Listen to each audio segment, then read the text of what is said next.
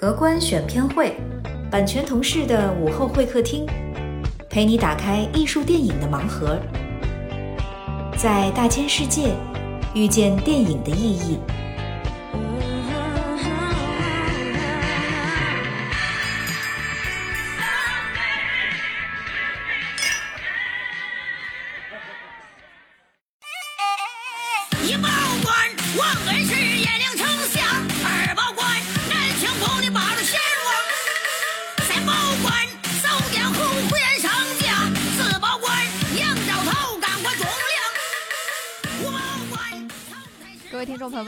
好，欢迎回到荷官选片会的新一期节目。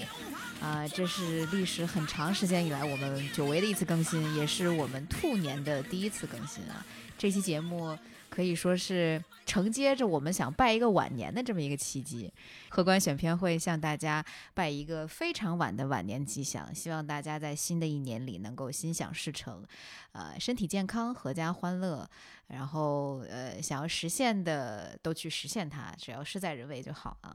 是一个非常接地气儿的祝福。呃，言归正传，为什么我们选在春节这个末尾啊，元宵节前加紧一次录制？是因为我们想赶一个，嗯，就是热的不能再热的一个热点，我们想聊聊春节档。呃，也是我们作为文艺电影这个从业者、呃一群版权人，呃，在春节档凑一个商业片的热闹啊，可以这样说。然后我们可可能也会对这些片子有一些呃见解、呃看法，然后对这个市场有一些不成熟的判断，非常的谦虚。然后如果有一些想要跟我们探讨的，也欢迎呃在我们的评论区留言。呃，我们也不说什么你杠就你对吧，但是我们至少坚守一个边缘影视人对于这个产业的热爱和基础的底线。呃，说的好像特别的官方，特别沉重。其实我们今天蛮轻松的，因为坐在我身边的两位即将发出声音，呃呃，讲出自己对春节档看法的两位同事，现在非常的跃跃欲试啊。呃，一位是在一线城市专业影迷和二线城市普通观众间横跳的骑墙派安雅，Hello，大家好，我是安雅，好久不见安雅，嗯，好久不见，给大家拜年。对对，安雅确实是在我们的嗯荷官选片会当中经常。啊，发出自己的看法啊！我们欢迎安雅，今天好像也是带了很多的感受和看法来的，是吗？嗯，对对对，很多情绪。已经做好了被一些呃跟你持相反的观点的听众朋友们要展开一场这个，我就说不下去了，我有点儿，嗯，大家说什么都行，都可以。嗯都可 以。我先，说，我先 说，然后大家可以一起讨论。对对对嗯，嗯，哎，另外另外一位我们的今天的嘉宾是需要隆隆重向大家介绍的，因为他是从来没有出现在我过我们荷官选片会的这个卡司当中，是我们春节档最积极的北京影迷 Barry 同志。哎呀，大家好，大家好，大家好，大家好。哦 我是 Barry 啊，这个也是新新加入团队的一个成员啊，希望以后多多跟大家进行探讨分享。嗯从这个口音，我们就能听出来浓重的皇城根儿下的这个血统。您住哪儿的呀？Barry 这个这个春节档好像是我们三个里面看片子，哪怕是荷官团队里面也是看片子看最多的。我也是除了这个《熊出没》这动画片以外都看了。啊嗯，这个六部片子，包括已经这个撤档的这个《中国乒乓》这电影，嗯嗯嗯，哎，捡漏捡了中国乒乓这件事儿还挺难得的，因为它确实只上了一天嘛，对吧？呃，应该不止一天，因为它后边的有几场都安排为点映了嘛。啊，对，啊、就就是是相当于它前面的排片儿会卖一些票，但是它嗯是把自己的档期改到二月十七号，所以也算是春节档的一个与众不同的一个体验吧。嗯嗯嗯，你是看的映前是吗？映前呃，不是点映，就是初三上映，初三去看的。嗯，啊，等于说你集齐了这个盲盒里面的这个隐藏款。真的。对，除了 Barry 之外，我跟安雅应该是就是没有努力能够集齐。我是除了呃中国乒乓，我没有看，嗯没有机会嘛，没有机会能看到。然后《熊出没》本来是，哎，真的是想去看，但是后来还是没有能去，哎，就觉得还是觉得可能我不是那批受众吧，但是带对这个系列带着一种非常敬仰的态度去进行了一些研究和和和和了解，我觉得呃也不妨我们今天会一会儿会详细的聊一聊啊。我是除了中国乒乓和这个《熊出没》之外都看了，《满江红》《无名》《流浪地球》《深海》，还有《交换人生》，我看了五部。嗯我就不说除了什么，我就说我看了什么，嗯我就看了三部《满江红》《流浪地球》和《无名》。嗯嗯嗯，然后其实是想看深海的，但是没来得及，就我之后会补一下深海。我就嗯想看这四部，其他的嗯，其他的你就听我们聊就行啊，。对对对对对对，具体什么时候想补呢？我代表深海的粉丝追问一句：什么时候买这张票？今天看看你们的安利吧，录完了之后可能就去。哎，确实，可能我们今天并不会单纯的想要推荐某些片子，就是卖安利，我们可能还是比较客观吧。就怎么我我铺垫了这么多，我希望大家还是不要就是喷，因为我看同类型的，你也太怕了，这怕真的我我特别胆怯，是因为我看到同类型的播客在推出之后，有很多的言论去冲击，呃，就已经不算理智讨论了，我觉得有点甚甚甚至上升到人身攻击这种。我们作为一个新还在成长中的播客，可能受不起这样的打击。那就火了，冲上小宇宙第一名。对，反正呃，我们还是今天想要立一个我们基本的态度吧。大家在正式进入我们每个片子吵架之前啊，就是三我们三个先吵架啊，可能跟大家的吵架在后面这个部分。我这我今天真的太敏感了，不行啊，就是这我们 你你真的好想跟听众吵架呀！听众快来跟我们吵吵吧，要不？对，我们在正式进入这个各个片子的吵架之前，我们先聊一聊春节档的体验。因为其实我觉得特别难得，是很难有这么集中的机会在在院线里面啊，这么热闹的一个春节档，尤其是可能三年过后，大家对电影的印象、对电影的记忆都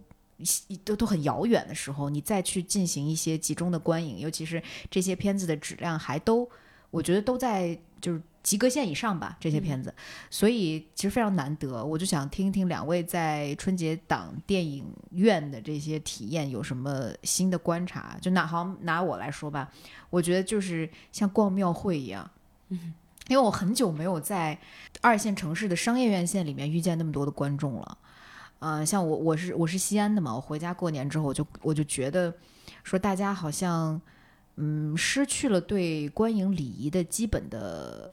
规范，嗯、就是好像没有人记得这件事情了，就是基本上满场都是喧哗的，或者是平射的，或者怎么样。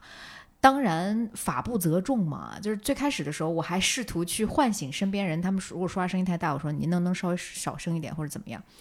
然后坐在我旁我前面，我是看《交换人生》，我第一场看的《交换人生》，坐在我前面斜前方的有一对闺蜜，聊天声音特别大，就是聊从剧情聊到演员，然后再到就雷佳音出一出来之后，他们甚至在聊《长二十二时辰》，就是 就是这种嗯非常热切的分享，我就我就走过去说，我是我甚至是站起来走过去，我说，嗯你们两个是聊天声音太大了。然后他转过来看了我一下，哦，这你都听得见，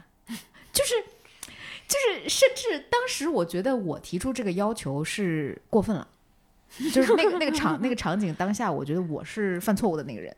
嗯，我觉得还挺复杂的吧。然后之后就你就会每一场都会遇到身边聊天的观众、打鼾的观众，甚至我去看《满江红》的时候，我旁边的两个大哥还在用陕西话聊天，说啊你一会儿别睡觉，啊哎我看个一会儿都困了，我要睡了。然后说你别睡，你别睡。然后他们俩就讨论这个事情，就讨论了五分多钟。这电影已经开始演了嘛，所以我就跟他说，你我说你们甚至声音小一点。他说啊，你觉得我声音大，我声音大。他的潜台词就是说，电影声音那么大，你咋不让电影声音小一点呢？就是就是，我觉得唤醒观影礼仪是一个很漫长的过程了。确实是你这么去看的话，大家好像。呃，就觉得走回电影院已经是一个很很重要的一步了。我们可能后面的东西要要慢慢的跟上才行，这是我的一个观感体验。就是作为我们这种可能大多数时间在一线城市出入一些艺术影院，大家对观影礼仪的呃记忆像那个肌肉记忆一样，嗯、这种体验还是很心里很复杂吧，就觉得嗯、还是不能要求那么高。嗯，还是不能在最开始的时候就做那种原教旨主义，就是特别严厉的要求自己和身边人。但是你当当你发现现实和基础的条件都发生变化的时候，好像呃一切语言和话语体系又得重新再来一遍。我是这么感觉的。我我忽然想，你刚才说跟逛庙会一样，我也是，我很久没有在哈尔滨的电影院里看到那么多人了。我去取票的时候，我们就提前五分钟到了吧。我说怎么排队呀、怎么这么多人啊？整个电影院里全部都是人，大人小孩儿，我就是觉得还挺好的。然后看电影基本上每一场都是满场，我觉得这个是特别特别，呃，三年以来特别特别感人的一点吧。就是说大家都又重新想起来了，哦，我过年还可以去看电影，就其实这个是还挺好的。但确实你刚才也说关于礼仪，不过这次可能因为我看的少，我就看三部，所以我反而还还行，嗯，就是。嗯、也有说话什么，但我的预期比较低，我就是人家讨论我好像就也 就嗯。接受了，然后，但是重点是我在哈尔滨有看一场《满江红》的时候有人鼓掌，哎，就我觉得还挺印象深刻的，就哎，是确实好像院线电影是很少有在散场和鼓掌。对，就还鼓掌，所以我觉得就是大家也在就是跟电影重新建立联系吧，就是这个是一个这个春节档还挺振奋人心的一个一个感受，嗯。那对，同样的就是在过年期间啊，我觉得大家本身看电影就是一个习惯嘛，嗯。然后但是因为前几年的疫情，导致就是说，呃，大家可能已经就是不知道春节档要干什么，就是本来我们的呃期望是说，哎，你看，比如说之前《阿凡达》上映，或者我们能去电影院了，但实际上它表现并没有那么好，嗯。所以我们嗯当时对春节档也会有这样的担忧，就是说到时候是不是春节档的票房还能像以前那么高？嗯但事实上证明说，哎，院线开了以后，而且这个也是跟现在的政策嘛，就是疫情啊，我不需要去查核酸了，就电影院你可以随便进的时候，那观众还是会非常有意愿去看。啊，北京的电影院也是一样，因为本身过年就是年味儿的东西没有那么多的时候，嗯嗯，你嗯去找一件事儿，比如说家里人一起去看，或者是你就是春节真的哎，比如说餐馆什么都关了，你去干嘛呢？去看电影吧。啊，这种大家都去电影院看电影的感觉还是非常不错的。我觉得第一点是春节档的时候看电影人多，人多就难免就是人就比较杂，你一两个不文明的声音就会影响到你。嗯啊，就比如说玩手机的呀，比如说小孩哭闹啊，因为它嗯影厅是封闭的，它会很影响啊。幸亏没有电影院抽烟呢，现在。然后 呃，你的底线也是够低，他的要求那么真的高很低，第二点呢，呃我不可能抽烟，我跟 那就完了，那过年就在别的地儿住了。第二点是，我觉得就是文明观影的这个门槛儿啊，还有这个脚步，我觉得它是一个逐渐变化一个过程。就对于我来说，可能呃，像文明院线，比如说讨论啊什么的，可能每个人一开始都不会那么注意，包括评社。但是当这个整个文明的环境越来越好的时候，大家也会逐渐的，就是转向这个文明观影。所以我觉得就跟。呃，以前我老聊的什么餐厅内抽烟似的，当这个所有的院线大家都做到这种规范的时候，以后就会越来越好的啊。春节档可能主要是，嗯，之前可能，嗯，不不不仅限于春节档吧，我经常会在我的朋友圈里看到一些朋友们看嗯电影的评社，那个时候我就特别的，反正就不是一个特别善良的人吧，就会跑到人朋友圈底下说评社不好 什么的。但我我至今依依然依然觉得这是一个需要去做的行为。我知道，我知道。嗯。我觉得对于呃文艺电影的影迷来说，就是评社是一个非常重要的一件事儿。就是我完全能理解，就是我也知道这事儿肯定是错的，但是呃，因为是就是比如说在微博上啊或者什么，你看到这样的东西很多，但是就尤其是就是今天也想讨论这个事儿嘛，因为嗯这个评社已经对整个春节档构成了非常大的伤害。我们也看到说，呃，所有春节档的片子联合起来发了一个声明，说，呃，观测到有这个目的性的去造谣带节奏啊、博眼球啊，还有评社什么的。这几部片子会集体起来呼吁说，大家营造一个良好的观影呃氛围什么的。对，因为因为在国内，其实像这种重要的档期啊，如果你去电影院去呃录录屏啊，你去这个盗录，它传播出来的话，会对电影票房有很大的一个影响。因为在比如三四线城市，它其实传播一个网盘。啊、他们就是很多人可能觉得，哎，这电影我能看了。嗯，这啊个是肯定的。对对对嗯包括我们之前可能呃熟悉我们的听众也是知道，我们之前有在北影节结束之后推出一个专门聊评社的一期节目啊，在那期节目当中，我们就讨探讨这个事情，而且作为版权方，我们也是知道这件事情具体侵害的是哪项权利。就无论你再去呃闻过是非的讲说，哎，它是传播美、传播这个精彩的内容，我是在帮你做宣传也好，无论是出于什么样的目的，其实对片方都是一种伤害，而且对电影本身也是一种伤害。就是你会看到很多嗯，这个粉丝朋友们或者是喜欢喜爱电影的朋友们 去拍一些呃三 D 的糊屏啊，就是而且影院的这个效果会非常差，哎，就是提前去泄露一些电影的内容什么的。我觉得这个可能就是呃长久以来大家没有观影，对大家忘了公电影允的一件事儿。对，忘了基础的规则，然后电影院的体验是什么样的时候，你可能就会有一些新的语言体系的产生啊、这个确实是也是这个春节档我我注意到的一个现象。当然，确实也像 Barry 讲的，我们要对整个电影的呃观众的环境和观众的审美的提升抱有非常大的乐观的态度。就是人的审美一旦提升，它就不会不会再降的，这个是一个不可逆的过程。而且你一旦知道这件事情是对的之后，你就慢慢就不会再接受那个错的行为了。所以我们非常期待说某一某一年的春节档这种事情可以不再变成一个讨论的热点，或者说影响这些片子的一个呃重要的节点吧。嗯如果想拍的话啊，就是比如说你想跟王一博合影，他那门口有那立牌，你可以去，你可以去跟他合影。无无名的那个立牌，好像是呃王一博坐在凳子上还是怎么样，然后他那个呃。就是腿部和凳子之间会造成了一个圆形的镂空。我说，钻进去拍照吗。我说真的不会有人把脸放在那儿拍照吧？应该不会吧？我还说这是哪一家？因为他那个那个圆特别圆，你知道吗？就特别合适一个脑袋。我说，哎，这个立牌还能嗯透过去拍照，结果仔细一看那个位置就不太好。我说，哎，这个确实也可能是一个无心之举了，哎，反正挺有意思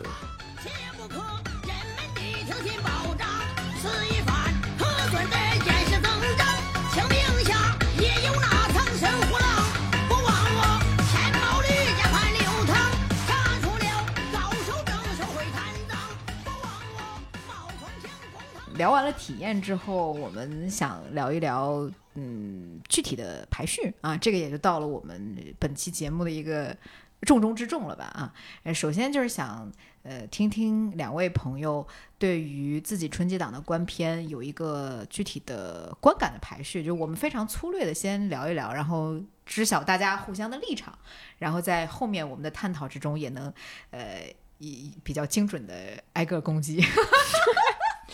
我我先来，我看的最少，我先来。嗯我那个，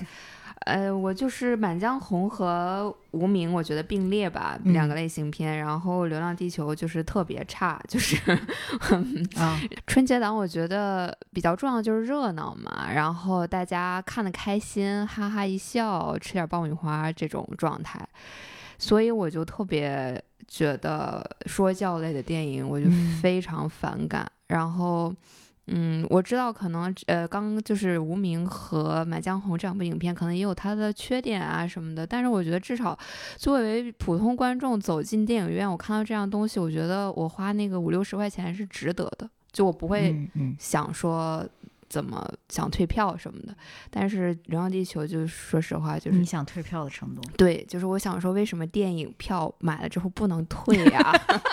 你是想问为什么看到一半儿不能退？为什么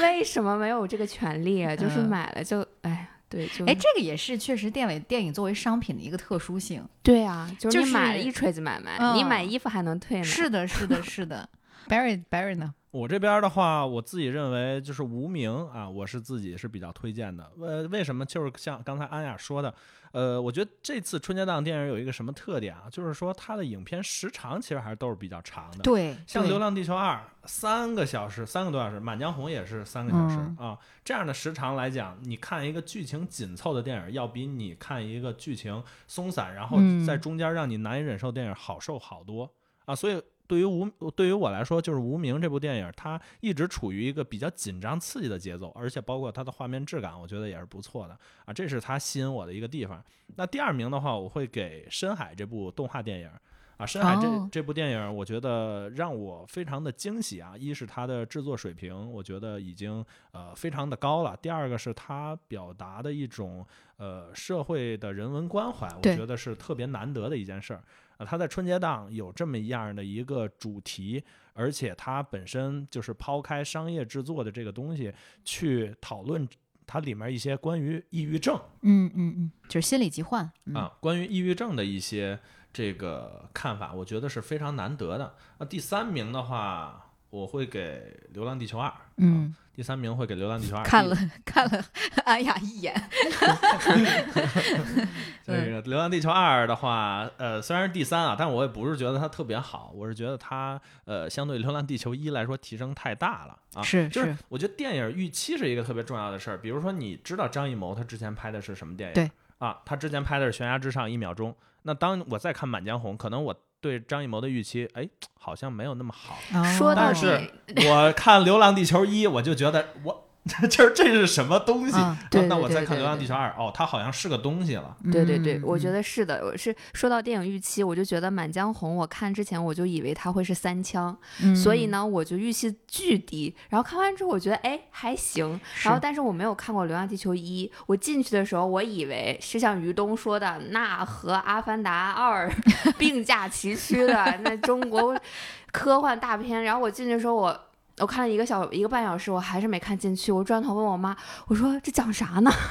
对。就是这样的感觉，就是，所以我觉得你说那个点很对，就是我的预期不一样，嗯，嗯，对对对，所以说可能在我这儿观感来说，《流浪地球二》还不错，然后《满江红》可能就呃稍差一些。那后边的排名，呃，其实我觉得中国乒乓也不错，我可以把中国乒乓跟《满江红》并列啊。一会儿我会呃跟大家聊聊中国乒乓啊，这是我这边春节档影片的限定观看啊，另外两位同事都没看过。对嗯，确实也是在二月十七号上映之前，可以听听先 Barry 的首批观众的这个看法，嗯。啊、然后最后就是这个交换人生，交换人生，我觉得问题还是挺大，一会儿咱们再讨论。是是是，交换人生在我这儿也是排名垫底儿的 老幺啊，确实是，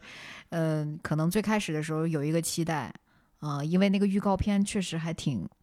就是质量算上乘，就在在喜剧里面那个那属于。笑点都在预告，片里了。笑点真 都在预告片里。那个预告片还我看看着蛮自然的，尤其是呃小岳岳的表演啊，然后啊还有小岳岳呢，就那就只有那个桥段里面有小岳岳。岳云鹏、雷雷佳音和张小斐，这个其实可能对普通观众来讲是看这个片子的一大原因之一嘛，嗯。然后我觉得再往上走嘛，我就往上聊的话，可能上面的梯队就是无名啊、无名算比交换人生好一点儿，矬子里拔大个儿 是吗？对对对，就我我对《流浪地球》的观感也比较复杂啊，这个我们可以一会儿具体聊聊。就是它太难评判了，我不知道你们有没有这种感受，就是它的缺点和优点同时非常的巨大，嗯就是你没有办法忽视任何一个。嗯所以，而且而且它现在已经发酵成一个。在各个价值观层面上都不可，呃，单独去评判的一个一个商品，嗯，所以其实真的就是特别它难评优点在哪里？我觉得他的他的优点，我们可以一会儿细聊可以一会儿细聊。确实，他的他的他的优点和缺点在我这儿都非常巨大，嗯，然后嗯但是单纯从观感上，我是不太不太习惯的。嗯，就是可能可能有人会说，是不是女性观众不太看科幻，或者是不是大家对中国科幻的这个呃这个这个这个预期太高了，或者怎么样？但其实我觉得没有，就是嗯，倒也不是说女性观众或男性观众吧，就是呃。科幻类型的受众，其实在中国是一个非常庞大的嗯的群体。你比如说《星际穿越》，那大家都说好看，对这跟谁会讨论《星际穿越》到底是男生喜欢还是女生喜欢？是是是是，是我做了一个功课，嗯二零零一《太空漫游》是库布里克一九六八年拍的，嗯也就是他拍三十三年后的事情。然后我们二零二三年拍《流浪地球》是二是二零五八年发生的，是三十五年后的事情。但是你看看人家一九六八年拍的东西，现在二零二三年，你看着它还是一个科幻片，你不会觉得说是是它已经走进现实了，它还有有它科幻的部分。嗯但是现在我看二零二三年的《流浪地球二》，我跟看，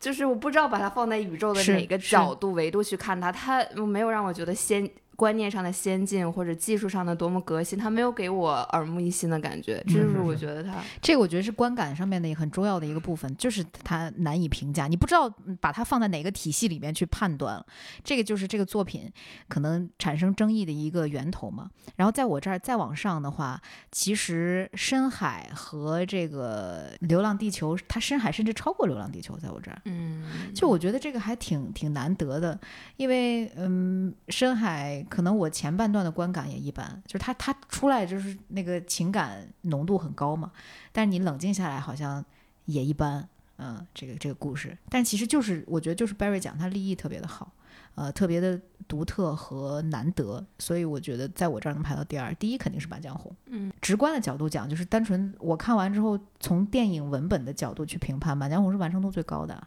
嗯，你你期待什么，他就能给你什么，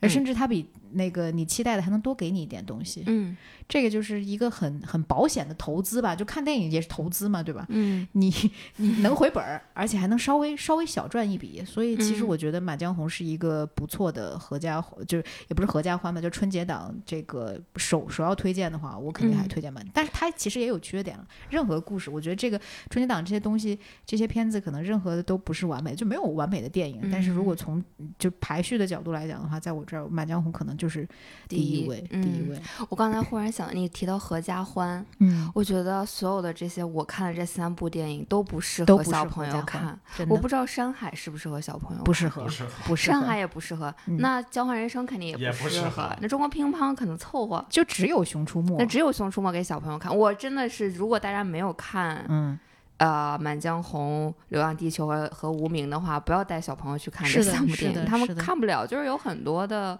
呃，反正我觉得至少十五岁、十八岁，我就在这给人家 分级。反正很小的朋友不能看这种。起码十二岁往上。对对，我看《流浪地球》的时候，我前嗯面那个、呃一个妈妈和一个姥姥带着小朋友，那小朋友才就是很小，可能五六岁，嗯但是看《流浪地球》就非常吵，后来他们就带他走了。我觉得就是他就不应该来，哎就是我这边看无名也遇到同样的情况。对对就是就是说他们在讲什么话呀？是粤语吗？对对对对对对，然后《流浪地球》，我还看了两个小朋友在那个大屏幕和第一排座位之前之间翻跟头，就是 因为他们太无聊了，就是确实它不适合他们，就是这是一个小、小 tip。确实是我们没有看的《熊出没》，反而是这个春节档里面。呃，最闷声赚大钱的，人家就是把、他把自己的类型吃透，把我的受众全部顾住，然后我让你造成一个观影习惯和消费习惯。你过年你不看《熊出没》，你好像就是少点什么。嗯你小孩子确实，呃，我觉得从这个角度讲，呃如果类型上面的胜出的王者，肯定就是《熊出没》。虽然我没有看，但是我我因为因为它没有竞争嘛，就是相对于动画片儿这个门类来说，深海是动画片儿，但它对绝对不是一个呃小朋友适合看的那种。我相信很多如果有孩子的朋友啊，这个嗯有没有有孩子的听众？肯定有，肯定有，就是他这个小孩在春节档之前，可能就说，啊，我要看《熊出没是》，哎，今年是《熊出没》什么电影？嗯就是家长都哎都被迫的都 接受了《熊出没》是什么。而且你想想，带小孩儿，你起码就是两三张票，是啊是对啊，对，所以而且《熊出没》多少年了？是不是那个比如上小学的已经上高中了之类的？就他今年电影已经到第八部了，哦，你想想，他就有怀旧感了，就像我们看《哈利波特》似的。是的，就是的，那倒也不必。就是他在青春期里面，或者你小的时候看了，你就会有对他有好感嘛。那比如说之前那个《喜羊羊》的电影，什么打篮球的那个，喜羊啊羊是怎么败给熊出没的？对呀就是突然一去哪儿了下就败给它就是熊出没 IP，它就是不如《熊出没》嘛。嗯喜羊羊有一段时间不是被被查了吧？哦就是因为有人学那个什么东西，嗯当时就口碑不太好嗯嗯到后来嗯他就改改画风了。哦哦，对对对。所以就遭到了遭到了重创像。《熊出没》特别嗯稳定啊，它是从呃春节档就是从二零一七年就到现在，每年都有一部，就是让你养成这样习惯。而且是的像，而且《熊出没》我觉得有一点比较好，就是它没有完全固化在自己本身创作的那个动画形象对，里。是的，就它每年的光头强、熊大、熊二，它的这个画风啊，可爱程度是有一定提升的。真的，然后包括它的自己原创动画的想象力，也是可以发生在呃，比如说外太空啊，或者是原始时代时代啊，嗯对啊，对，就是对，它是有这种创作东西，所以这个质量也是影响这个动画电影能走到现在的一个原因。说的我都想去看看了，我觉得有点好奇。是是真的非常好奇，而且我看今年的这个预告片嘛，好像也是聚焦母子关系，而且也讲了一些像人工智能啊、AI 陪伴这种，其实跟科幻的这种类型的这个这个又卷土重来，或者是《三体》啊、《流浪地球》的这种风呃风靡一时，其实也有互相的照应。我觉得这个可能就是这创作者人家厉害就厉害在这儿，就是我我什么都沾点儿，而且我也了解这个大时代需要什么，我给小朋友给到什么。他的技术其实是有一个稳步上升的这么一个一个呃明显的肉眼可见的一个趋势的。对对，嗯关于他，比如说像亲子这个亲子情啊，就很多动画片都表达这个。嗯，但其实小朋友看这个，他会更容易受到其中的影响，会更容易触动。你要让他看像这个《流浪地球》，他也不知道在讲什么。嗯，嗯对你去跟他讲，他也不明白。是还不如去接受一些更容易像流这个像像《熊出没》这样的电影啊，嗯它其实是能获得一些东西的。对对对，嗯，确实是这么一看，《熊出没》我们在哎，真的对一本我们仨又没看过都的，在这儿夸在这儿夸，但是稳赢对啊、人家这个公司现在也不仅仅在做动画电影了，还有游乐园是吧？人做在做文，在做这种融创，在做啊就是像呃 IP 的公园，像迪士尼或者说像环嗯球一样有真的，自己中国其实对缺少这样的 IP，就是是说，就是看《熊出没》接下来怎么来把嗯握好自己创造的这个能力了。嗯。嗯，这可能对于我们来说，就是我们这一个年代，可能还未婚未育的这些年轻人来说，《熊出没》是一个知识盲区，对对真的就是从来都不会关注这样一个，结果人家就就现在稳稳的坐上了春节档的第三把交椅。嗯，夸完了《熊出没》，好贬贬完了其他所有的电影之后，之后我们可以细呃细细的从这个呃票房的高低的顺序，我们来聊一聊每一部电影啊。这个可能也是呃本次节目想要隆重展开的一个部分。那当然，可能最开始就是《满江红》。嗯，《满江红》现在的豆瓣评分是七点三，然后现在豆瓣的评价人数是个十百千万十万六十九万啊，六十九万人人次，接近七十万观看了《满江红》，并且打了分。然后呃，七点三分，我觉得其实是一个蛮保守的分数吧。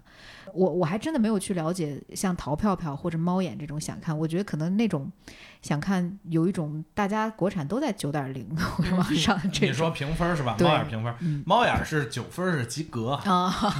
你低于九分那肯定就不用去看了。一般嗯九点二、九点四这种偏是多啊，像九点八可能就是还还比较不一样嗯一点。对，呃，可能根据购票的人啊，他们大众的这个跟豆瓣儿本身评分的这个结构是不太一样。嗯嗯嗯嗯，反正豆瓣七点三分，我觉得是一个合理的分数。然后呃，票房呢，截止今天早晨，《破满江红》的是破三十七亿。三十七亿，对，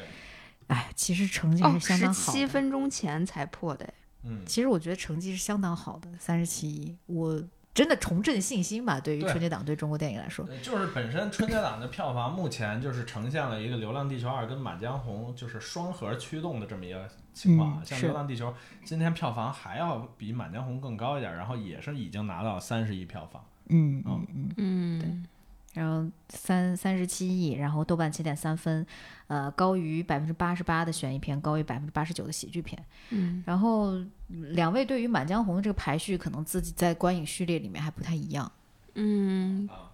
张艺谋就是他已经啊、不仅是一个艺术造诣很好的导演，他对市场的这个规律很清楚。他知道他不可能拍一秒钟给春节档，他知道他要表达的时候，他可以去拍一秒钟。然后与此同时，他也可以在很快的时间里面完成《满江红》。我觉得这个是。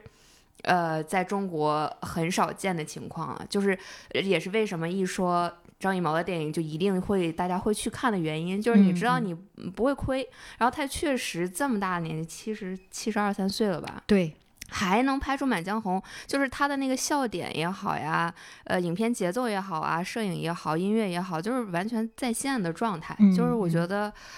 嗯，很很不容易了，就是非非常值得这个这个这个三十七亿和七点三分的这个成绩，嗯应该还会更高吧？我觉得，我我觉得豆瓣可能不会更高啊，对，但是可能在票房应该票房应该会更高，，因为我觉得豆嗯瓣的受众可能对这一类的或者这个片子可能有更高的期待吧，所以可可可能就不会。但我觉得就是它很符合我们对春节档电影的一个基本的判断嘛，嗯基本盘大，嗯然后投资的公司多，嗯然后大导演，嗯全明星阵容，并且是一个喜剧片儿，而且还带点儿悬疑的类型，就是很融合，对，就就是为春节档而生的一个片子。嗯所以我觉得他现在变成票房的冠军，也很容易能够理解，哪怕他的对手是《流浪地球二》这样的这样的片子，嗯它的嗯优点就是你带着期待进去，你不会失望。对呃，但是我觉得它也有缺点，就是说出我我离场的观感，我会觉得我看了一个真人秀，就是它不是综嗯。艺那种，这个真人嗯。秀，就是每个人基于自己已经有的一些立场去做一些判断，然后说一些对白，然嗯后你就跟着他走就行了，你也不嗯。去你不去细想哪里有 bug 嗯。啊，你就跟着他走，走完了之后环环相扣，哎，最后抖一番儿，抖一个番儿之后，嗯。带有一点关注于舆论导向的一个底。嗯。啊，这个过程当中甚至还有笑有泪，嗯啊嗯。就是，而那个音乐也特别的，对韩耍宝红诙谐你知韩道吗红的音乐就离场嗯感其实是蛮复杂的，我觉得，嗯嗯，就是它完成度高也在这儿，因为可能实现这些东西并不是一件特别有挑战和呃需要去先锋的探索的嗯，一件事情。但大家嗯的点在哪儿呢？就骂他的点在哪儿呢？在在什么？那得问我呀，是吧？嗯我先我先得肯定这部电影，刚才两位这个所说的哈，就是《满江红》，我觉得它在商业上是特别成功的一个，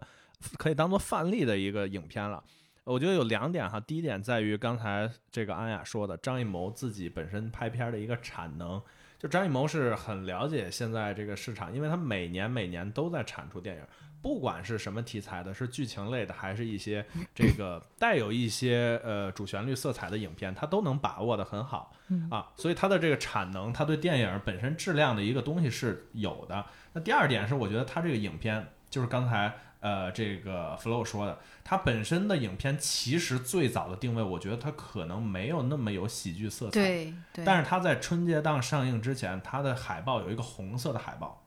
就我记得那场特别特别的这个这个吸引人啊的眼球嗯啊。它这个海报里写了自己的这个影片是悬疑管够，笑到最后。啊，这个易烊千玺跟沈腾微笑的表情，在这个海报当中，就一下就给你一种红红火火的感觉。啊，就但是影片中其实颜色出现的很少，嗯，它都是一种比较昏暗的一个夜景的场景。是是，所以就是给大家一种感觉，就是哎，春节档电影我们到底要看什么？从感受来讲，我们要看红红火火；但是从接受程度来讲，其实这样的电影就是大家其实已经不用分，非得看喜剧，或者非得看悬疑，还是非得看嗯什么东西了。就是我们走进电影院看，哎，这片子不错，它就成为一个很好的春节档电是影是。的，是的，嗯是的，嗯。所以这个我相信在背后也是有他们营销公司，包括影片的的对嗯发行方对影片的一个市场定位的判断是嗯非常准确的，嗯。才能有现在这样成功。包括它后边的舆情监控，比如说一些对影片不和谐声音的一个处理，嗯比如说对主演的一些质疑，对吧？具体是哪个主演，我我们都知道。他会这样，因为无名和这个这个《满江红都涉及到呃流量明星的一个使用，嗯所以他们的粉丝之间一定会出现这种问题。嗯，那你在网络上怎么来把我们的负面消除？嗯，嗯就是很很重要的一件事儿，这个是小片方搞不定的嗯，啊。你比如说，咱们要拍一个片子，让易烊千玺来演，哎，怎么都骂他呀？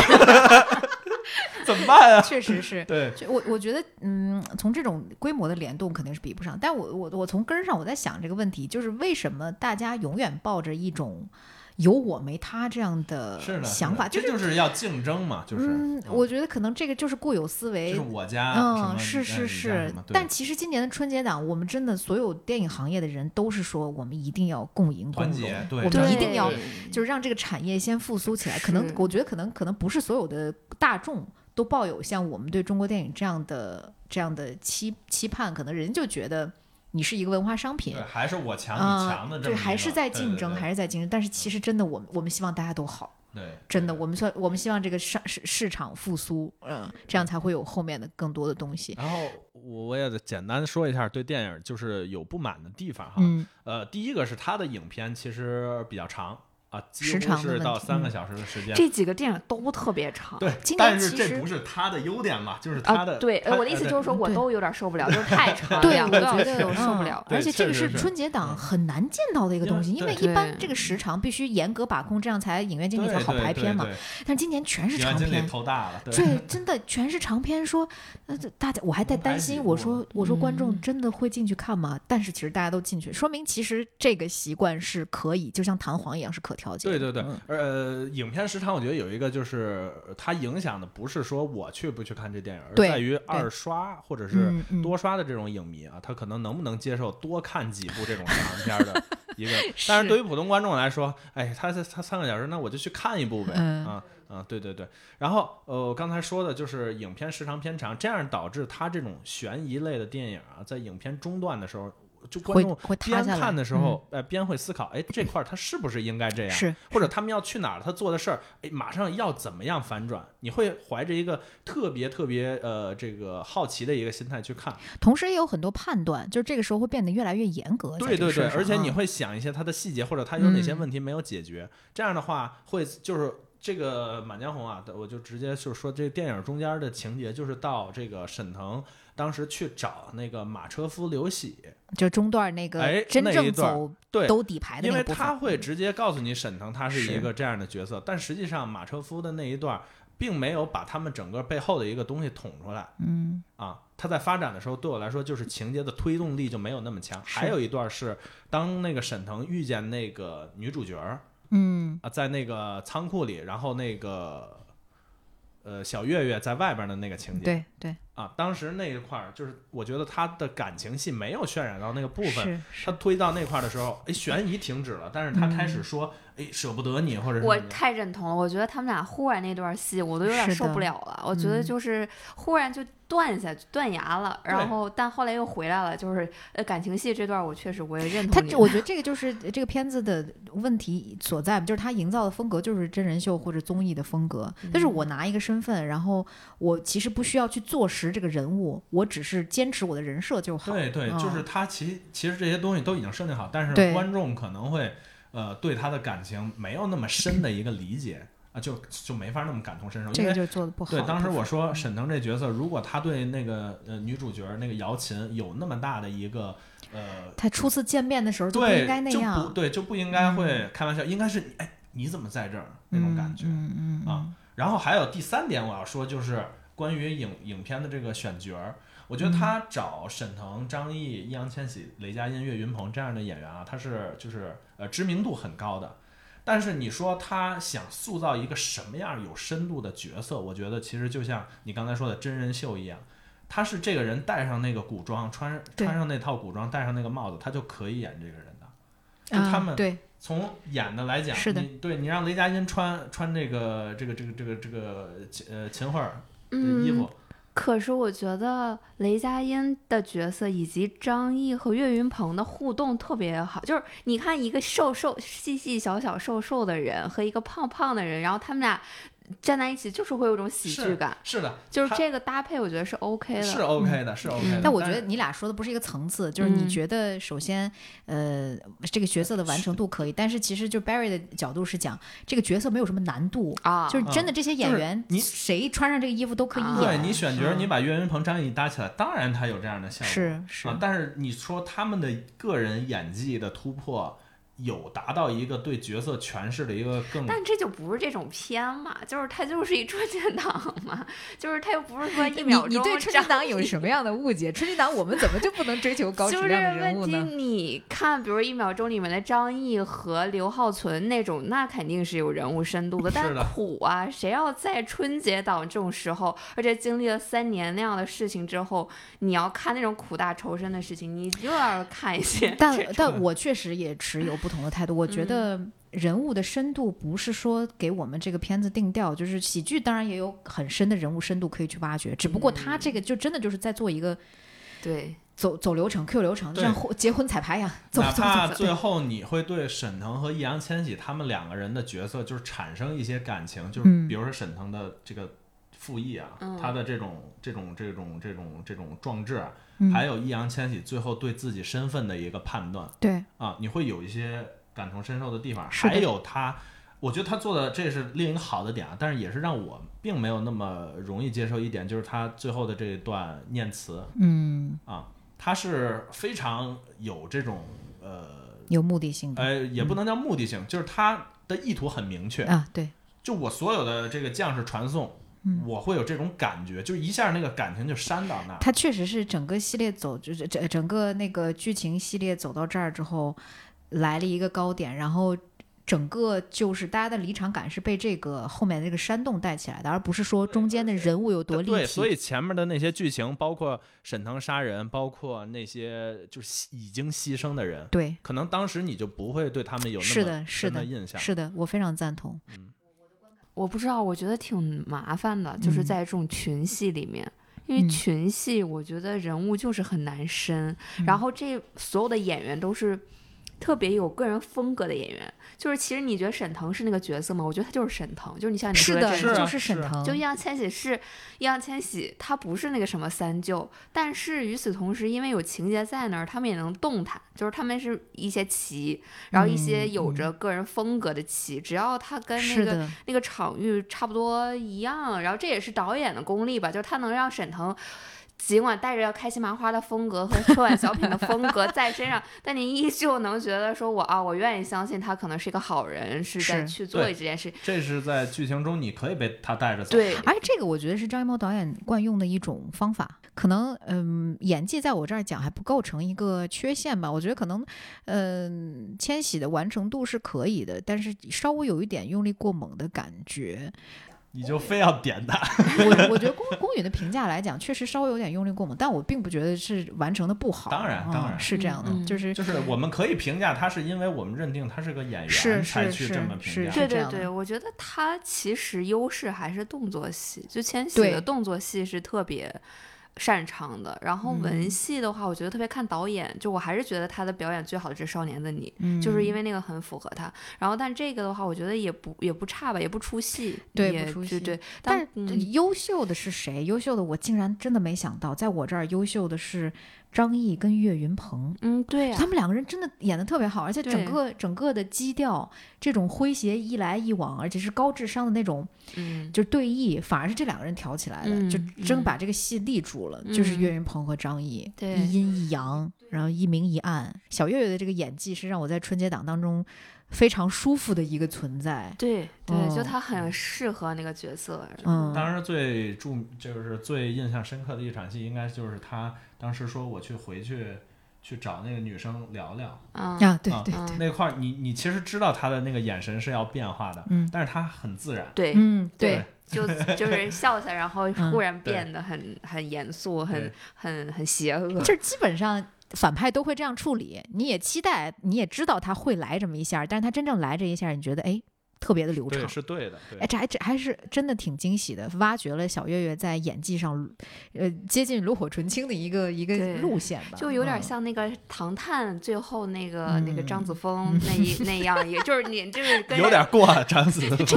张子枫有点吓人。他本来的那个就是吓人嘛，所以就不错，还整体啊，雷佳音也可以表扬一下。雷佳音不错，满江红不错虽，然他在里面一直是这种颓颓的状态，但是最后有一个自己跟自己的对戏啊，对，表现的还是可以让人接受的。嗯，可嗯能嗯，这个就是可能张艺谋导演的趣味吧，对他就特别喜欢玩这种替身梗。对，呃，雷佳音确实他的表演也不错，但是可能戏份就比较少吧。嗯，在骂什么呀？到底大家在骂大家在史吗？对，在骂呃《满江红》，就是就其实真的春节档这个乌烟瘴气啊，吵架这个事儿，已经脱离了电影本身了，就真的就是骂《满江红》抢了《流浪地球二》的票房。啊。啊，对他有一个排片儿，对，有一个事情就是他的一个舆论上有一个问题，就是他有有一些这个博主说他有幽灵场的这个情况，，对，嗯，嗯。然后但其他就会去发律师函的这个啊，律师函警告了，嗯。让让很多人就引起这个。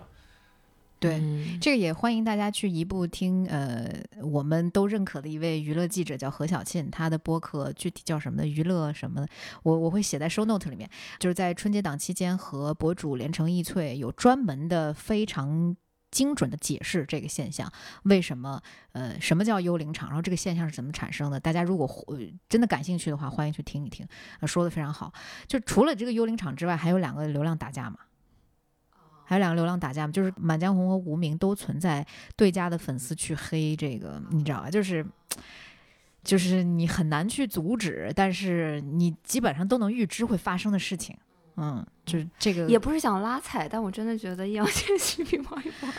首先你直接就说出来了这句话。经验在就我觉得经验就摆在那儿嘛。对，是的。你看易烊千玺，他演这种文的武的都 OK 的。嗯对，王一嗯博还是打戏出彩一点吧，就是他对他对也打戏，他有他也有打戏他，身体的控制还是强一些，但是可能别的没部分没嗯什么别的台词什么是的，哎，台词其实王一博有给我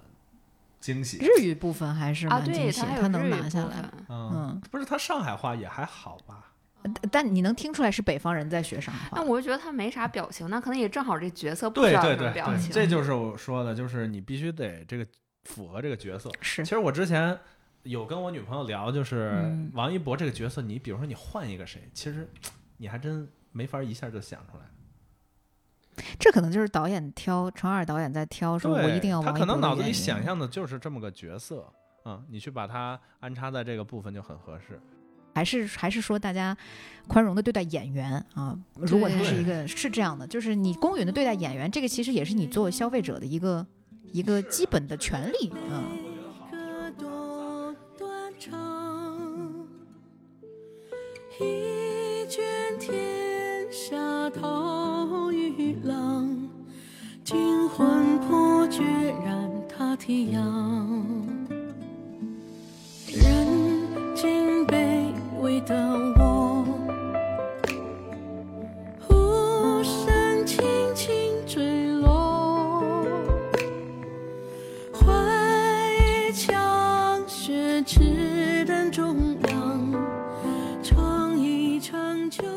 我们可以一会儿在这个无名的这个部分展开讲，我对这一点确实有非常非常多的看法啊。嗯、一一会儿我们再聊一聊无名，然后接着就是《流浪地球二》。《流浪地球二》的票房现在是多少呢？现在今天早上破了三十亿，嗯、比这个《满江红》能能少七亿吧？也不知道我们播出的时候会是一个什么样的票房状况。嗯，然后满这个《流浪地球二》的这个豆瓣评分八点二，我认为是虚高了，我觉得呀，也就多少嗯八点二啊，八点二，我我认为我是是觉得。二点八。你这有点逐梦演艺圈的感觉了，这二点八，对对，他确实比张翰那还低我我呀真的没想到能到八点二这个程度。我觉得没有我我看完，其实我看完的时候我没有看豆瓣评分，我认为我心里其实他跟《满江红》是差不多的高低，你知道吗？是是，我觉得就客客就是客观来说，可能比如说六点几、七点几，我觉得是 OK 的，八七点点五，七点五左右。嗯对对对，就是是 OK 的，我接受的。二点八有点因为小，因为，那个什么《流浪地球一》的评分就很高很高，七点九，就真的很高。对我其实当时我觉得就是个六点多分的是是程度。是是是。嗯，真的，《流浪地球》这个系列你是很难单一从一个维度去评判，它它真的很复杂。因为对你要嗯讲的话，第一点啊，重重磅的最最重要的，大家说的就是科幻这两个字。嗯，就当你提到中国科幻，你把这四个字组合在一起它太重了，它这个包袱，对，是的，是的，是的。嗯，它承担的东西，还有自己所让大家所期望、憧憬的东西，实在是太重要了。嗯，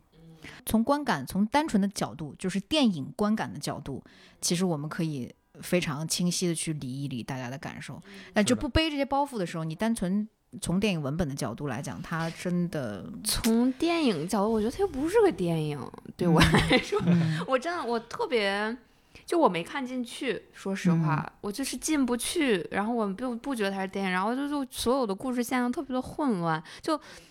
你能感受到是大流的那种，就是它有好多线在交替进行的。如果是一个小说，比如像《三体》这种，它可能呃，你你有这个文字的长度和这个厚度，它可能会不一样。但是你作为导演，你要把它变成一个电影语言，而不是把人家的，是的人，家写下来的东西，你把它就啪放在那儿，你让演员说吧，那你的，然后让特效团队画作吧，你的这个工作就完成了。你是要用电影去重新讲他的那个科幻感的。我觉得这个就是完全零分。从这个 角度来讲，他没有做到电影该做的事情，但可能也确实非常难吧。这倒也是，我觉得难度大，对，是可以理解。呃，当然，我觉得刘慈欣这种东西，它是本来就很难拍，然后嗯本来就是集大成的。他从呃世界观的角度，一个新的世界，然后有不同维度的呃人类命运共同体的问题，然后呃这个权力的问题、人发展的问题，反正就好多吧，就是是就很多。所以你导演的掌控力一旦稍微弱一点，就是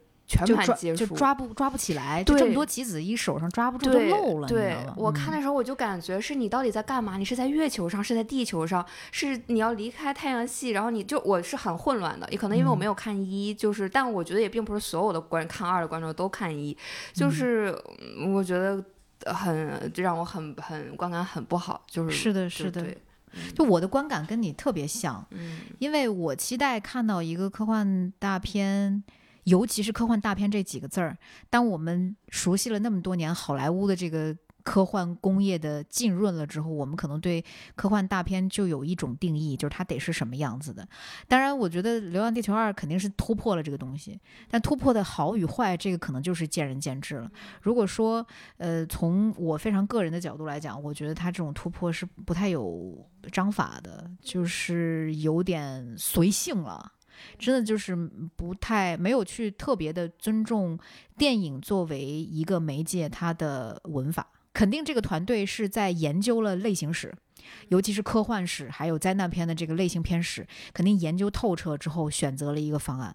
但是嗯选择的是今天这个方案。就有点四不像了，我觉得可能大家要的东西特别多。就比嗯如说，我还是说《二零零一太空漫游》，就是它，你就不从科幻角度，你从美学的角度，它都有它的突破的地方。但是你看《流浪地球》，你就觉得它是在现在现在的世界呀。对，就是它怎么就二零五五了，二零五八了？我不知嗯道，它就是我觉得二一九一九五五八也可以，就是也长那个样子，也是那样一个环境，就视觉上我没有感受到任何的冲击。我觉得他的可能整个团队的重点都在于去复原一些细节上的科技的东西，就比如说这个机器人是什么样的，然后考究到细节上面，然后呃小白点是什么样的，考究到细节上面，就是他他都在做做这种和真正的科学进行接轨的东西。就其实，在科幻的幻的这个领这个这个角度琢磨比较少，或者是呃我觉得也有可能力不从心吧，或者是重点也不在这儿，因为可能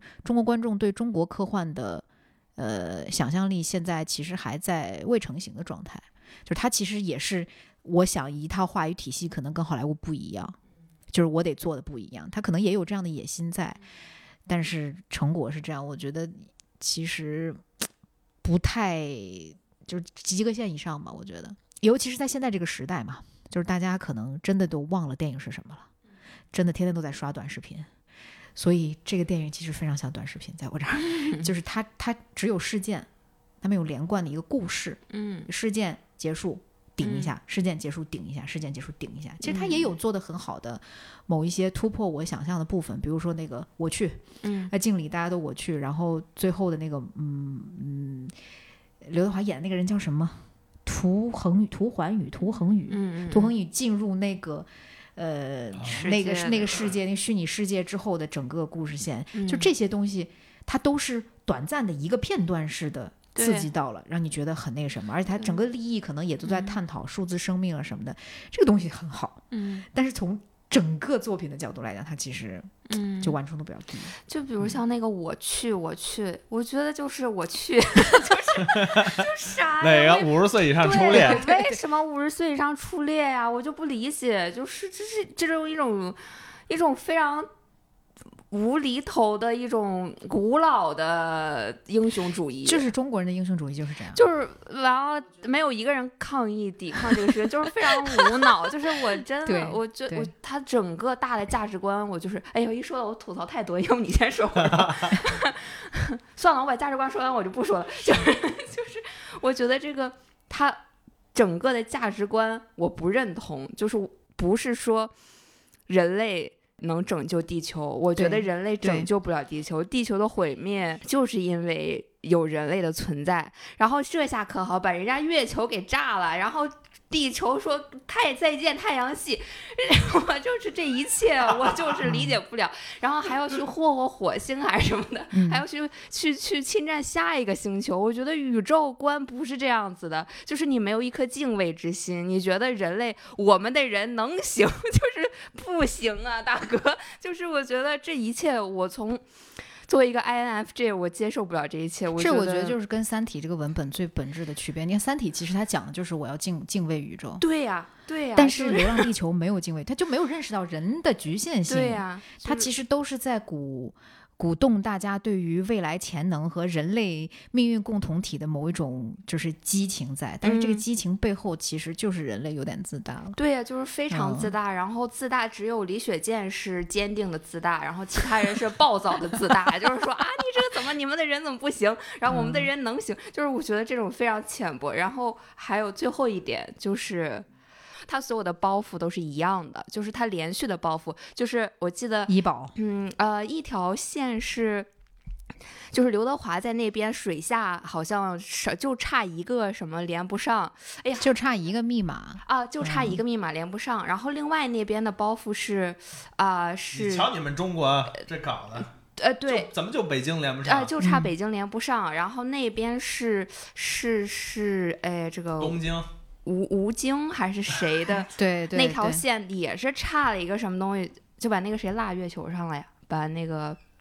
啊，吴京就是把吴吴京吴啊，把吴京拉月球上，就是，然后也是因为差一个什么，就是反正就是他的包袱是一样的，就是他的逻辑事件逻辑是就差那一个事儿是，然后他连续的用，我就觉得我没有任何惊喜感。这个其实是很多灾难片都会使用的一个逻辑。对，这个就是要说刚才哎，我还有一个对不起，啊，就是你你们记得他每一个说什么还剩几分钟，还剩几天，还剩不记得多少小时，，你知道他这个就是问题所在，他就所有的字幕对我来说就是花纹，啊，这是是就是特别大的图案、对对对位置、时间、倒计时，就在我观感，不是说这个系列我有多忠实。从电影观众角度来讲，这个东西怎么能做到它完全没有任何的，就是实际的记忆点？就是对呀、因为它太多了，你知道吗他都不同计划的不同倒计时，就是你都不知道它到底在倒计时什么。我我觉得他可能是要这样，就是他不是有一个什么什么危机嘛？嗯。就是第一个那个太空电梯危机，嗯，是一个重要事事件嘛。对。然后后边有一个月球危机，嗯对对对，啊，然后月球危机最后把月球炸了，月球危机解除，然后他最后影片提到了一个叫呃木星危机的，对对对。然后包括后边还一什么什么危机，对对对对，它是木星危机是这个《流浪地球一》的故事，嗯所以他把这些时间节点就在这个最后的影片彩蛋，彩蛋看没看？嗯嗯，彩蛋里面就是刘德华那角色，他就是说了这些时间节点嗯都是由这个嗯 MOS 来控制的，嗯嗯嗯，所以他是想强调这个东西，但是他当然让人的接受能力就是嗯我们其实是接收不到那些时间信息，是，的，是的，但他时间节点可能是那样设计的。嗯因为又长又复杂，所以这些东西如果没有一个主次轻重的话，其实观众真的很疲惫。对对对。是一旦疲惫，就是我都连耐心都没有了。对嗯，是这样的。然后刚才说到，如如，对不起，荷官选片会历史上第一次出现两个嘉宾抢话要打起来的状况。我不是抢话啊，就是该到我了。是该到你。最后最后，如坐针毡，如如芒芒刺背，如如鲠鲠在在喉喉。我说完了。嗯好嗯，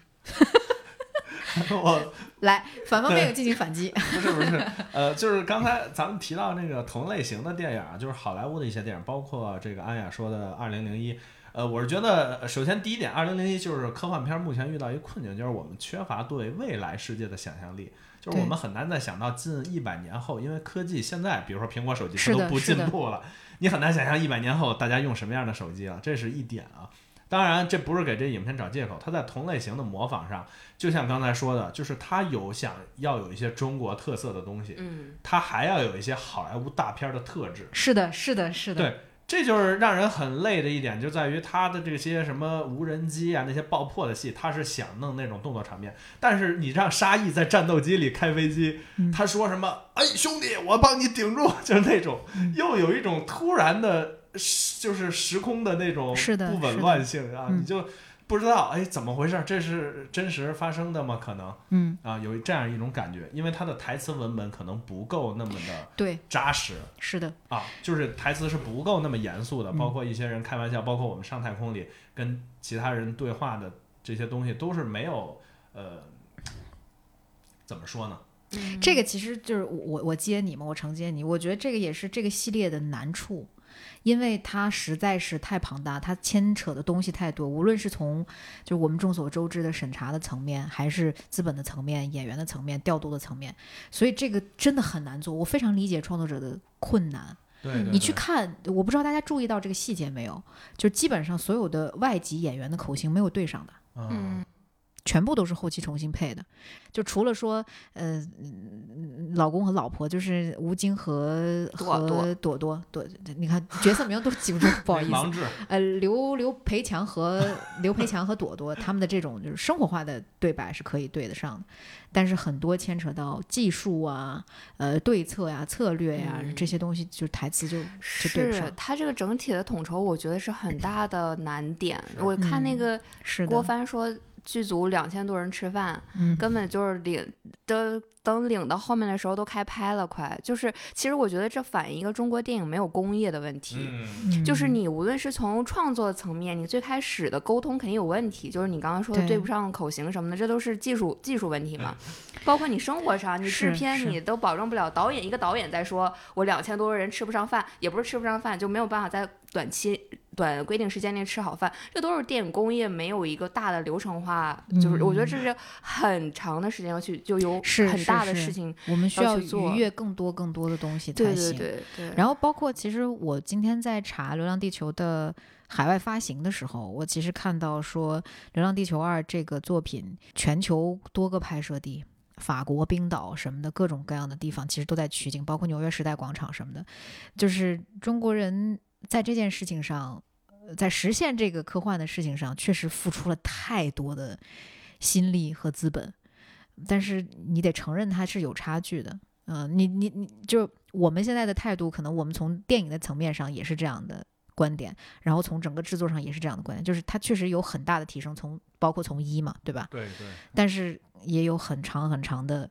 呃路要去走，课要去补。可嗯能有一个问题是我们现在把所有的钱都砸到这样重磅的项目，包括让吴京去演，然后包括我们知道《流浪地球二》它是一个顶级的项目，但其实我们嗯没有工业，是因为我们没有像好莱坞，没有比如说六大似的，我每个公司都有特效影片，是，是我们全都寄希望于这一部。嗯，哎，当它什么样的时候，那我们就就是呃是好是坏，我总我必须得接受的这种这种程度嗯。嗯。啊，所以说未来要走的路，我就是说哈，乐观点儿讲，就是以后可能最好的情况是，当我们能做这些科幻特效，然后当科幻已经成为就是题材的一个日日常了。嗯，就比如说嗯。像这种呃《独行月球》是叫独行这个月球是神能啊，他把喜剧片儿跟科幻，就是我们需要多类型的科幻就，是小的项目我先磨。对嗯啊，一个啊一个模式磨完了之后，我滚滚滚滚到一个大项目之后，等于其实它嗯是很多零件咵拼装起来，立刻就能行走的一个机器。对对对，嗯那时候可能呃影片也会更加成熟一些。对，对，现在确实是一个踉跄行走的状态，嗯，确实嗯踉太踉跄。很踉跄，很踉跄。哎，你们觉得它特效怎么样？因为我真的觉得黑不溜秋。我觉得其实如果你观看这些机器和器械，嗯我觉得是非常幸福的。觉得也是但是哦牵扯到你像海底世界底下的那些人，嗯就是生物，啊，嗯，海底世界底下游鱼，呃，不是游鱼，那叫什么？叫什么乌贼啊、章鱼啊，游的那些小鱼儿啊，还有包括就惊喜彩蛋出现的某一个已经是已经故去的演员的那个部分、嗯嗯嗯 C 嗯。C J 的什么，啊。你就会发现还是有巨大的技术鸿沟那。肯定。对，是我觉得它那个海底特别暗，就我不知道是影院的放映问题，还北京是说的那个戏，对，就是他在水下安电脑嗯。的时候，我觉得好暗啊，我就在怀念《阿凡达》，我就在想于东怎么敢说 敢说什么啊这这《阿凡达》中美国电影就不适合中国观众，就我觉得看水下的部分，《阿凡达》还是就是嗯很、当很然就就确实是有有技术壁垒，嗯，真的真的嗯，但是这样整体，但你说确实那些什么对，就是对接对它的那个呀机机械机太空站的那些东西是 OK 是是真的真的，就它确实那个太空嗯。电梯那个部分，嗯我就看的还蛮爽的，嗯就是嗯整个那个场面啊调度，然后加上啊加上那个机器的各种的状态什么的，我觉得那个部分的特效是非常。而且我我之前也听过说，郭帆导演在《流浪地球一》的时候，就其实把整个好莱坞工业和国内。整个这些能做特效做到什么程度，每一家公司的专长他就摸得透透的，嗯嗯嗯，是是是。所以其实这也是，呃，中国为什么需要这样的导演的原因，就是他在工业层面上能够画一个图谱，然后我们适合什么样的风格，而不是有点抓瞎的那种。嗯，对对对，我看片美片末有好多特效公司，我感觉全国的特效公司好像 都被聚聚到这个国外的国外的也有哦，嗯甚至还有黑龙江那种，因为我就是？对，就是我觉得可能他已经尽尽最大所能把所有的能调动的影片其实呃特效看得见看不见的都很多啊，对。包括文艺片都会用特效。就是我觉得特效的终极形态就是这个片儿看不出特效是的对对对。嗯嗯。嗯，所以当科幻片儿，比如说外国一些呃飞船啊、太空站什么，你就觉得哎就是真的，嗯。那时候你就不，嗯嗯我们就不用再嗯讨论特效了。嗯，嗯是。包括就这个关于动起来的这个生物的这个部分的 CG 什么的，我觉得那个深海的导演其实也有这样的说法嘛，就是他在回答观众的提问的时候，他说确实是你能看皮克斯或者是呃国外这些像迪士尼啊什么样这种公司工作坊吧，他们在实现动起来的这些生物的毛发啊、神态啊什么的，人家就是很厉害，真的就很厉害。你能你能深刻的走入这个 CG 的这个动小动物的拟人化的东西里面，但是我觉得国内可能确实是我们还有一块儿你印象是不知道深不深啊？就是那个女孩飘在那个呃那个那个救生圈上，然后她嗯那个头发被嗯风吹嗯的波动的一个感觉，就是差一点那种自然性。就确实，如果聊到说评价维度这个问题，我们也能看到现在《流浪地球》有各种各样工业的突破、话题的突破，然后民族自信心的突破，包括呃中国科科幻走出国门的这种突破，就是各种意义上的突破。都其实这些意义远比这个片子要重大很多，我不知道你们是不是这个感觉。就包括那天我们我跟 Barry 在讨论嘛，就这个片子的《流浪地球》相关的这些周边众筹已经到了一另外一个量级另外一个量级，就是很很少电影能做到这个程度。对，这嗯就是从影片本身跳脱出电影的另一是个成功。是。嗯，然后你看，包括说很多国字号的这些搞基建的、搞呃科呃学去互动去去互动，啊说你你你你在《流浪地球二》里面提到这些东西，我们可以最后给它实现了。嗯这个其实就是文化产品和真正的科学进步一个联动的嗯很很良好的一个意义，而且觉得它会引发很多人的这个呃民族自豪感。对啊，就是当其实这个也比较 tricky 啦，就当一个东西真的跟民族自豪感连接在一块儿的时候，你很你你再也没有办法去特别客观的去是是是评评判它了，是这样的。嗯还包括呃，这个片子的北美发行比呃《流浪地球一》要做的规模更大一些对，啊。然后可能嗯也有一些声音传回国内对，啊，说是美国观众不接受或者怎么样。另外一一一帮的声音是说美国观众好评如潮。好评如潮，啊北美观众好评如潮，大家非常 surprise。This is Chinese film, not Hollywood product，就什么的这种东西，我们也能频繁的听到。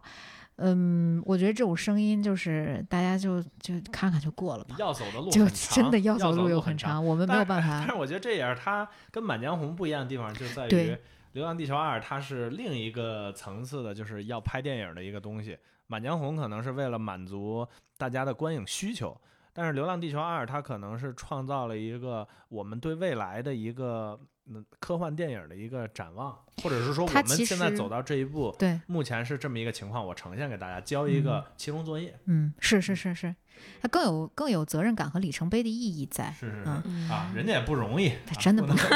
所以就是真的，我们在评判这个电影的时候，如果是单纯电影的角度讲是一个观感，然后别的意义是另外一个观感，同时要认认识到，呃，当然我就这喊话有点说教意义了，但是我觉得很希望大家去真正能够意到意识到这两个评判的不同和它基于的体系的不同和它最终导向的问题的不同，而不是说单纯的谁要骂《流浪地球》谁就不是中国人这种非常二极管的这种评判标准。可能未来这样的电影会越来越多，然后大家可能会评价体系被这种同类型的电影会训练的更加完整一些。成体系一些，包括我想到这电影工业最早之前，呃，那个刺杀小说家其实对，刺杀小说家没有，特别的出挑，我觉得刺杀小说家比比比这个好，不是他的 就是票房嘛，哦哦哦，票房就是挺挺那什么的，对，确实是。怎么讲？呃，刺杀小说家这种体量的片子应该更多一些，这样我们的这个工业才能成熟起来。对就是你必须得面对这样的失败。对对对我觉得你们说的那个里程碑也 有。有道理，而且它很重要，就是因为嗯中国之前没有这个东西，是它的存在价值在于它有了。它填补了空白。对，嗯但是这个空白呢，没没太填上，就是还是要你就得看它是垫脚石，是未来踩过去的，就是它哪怕留不下东西，我觉得也可以。是是是比如说你说二零零一，它是科幻，就是开山鼻祖，但是你什么还有那个塔可夫斯基那个飞向太空，嗯但是你要是说中间有哪些电影，就美国拍的，你也不知道。嗯对吧？嗯但是当未来有一天中国电影真的说科幻，我们可以一是特效，二是制作水平，三是人文关怀，可以跟好莱坞现在超越它，因为它拍的也越来越烂，是的，是的，接受的科幻影片也越来越烂。当嗯有一天它能达到另一个高度的时候，我们觉得《流浪地球二》是有意义的。嗯。嗯，而且最重要的是，站在电影的角度去评判它，其实对它更有帮助。可能、嗯呃，很多不太常走进电影院的影迷，在看《流浪地球》之后，会觉得它是全世界最好的电影。是肯定的，这个是会产生的现象，当然，它存在即合理。但是呢，你你比如说像去年都没有好莱坞电影是啊，是啊，对，而且就很多人就会说，这个我们确实在舆论的混战里面试图要播一些这这种东西出来。嗯，在很多人会说说你骂这个《流浪地球》，就是你心术不正或者怎么样，就是你什么境外势力这种。但其实我我我并不觉得这个事情已经严重到那个程度了，就是还是让呃呃，比如说有的影评人批评他，那你就让影评人做自己的工作嗯啊，对，是这样的。你要你要是一个什么东西全都是好的声音，那你让郭帆再拍三，那不还是一模一样吗？没有进步了。是对对对是是，但其实郭帆也挺能听得进去的，好像说之嗯前发了一个什么预告，然后有网友给他说你里面的有些机械是不对的，他给改了。啊，哎，我觉得其实还是有一点儿，怎么讲，女性角色有一点那当然，不那什么，这可能是春节档的整个的观察。啊，我觉得我们可以后面在整个这些片子聊完之后，女性这一趴，我其实也想跟两位探讨一下，就是其实春节档就是还是一个爹味儿挺重的对是的，档期就每一部都女性工具嘛，是这样，就嗯嗯，整个片子的气质也流露出来的是这种没有多少柔情的东西在。嗯啊，这可能我们拭目以待，看看未来会做到什么程度吧。相爱造了船，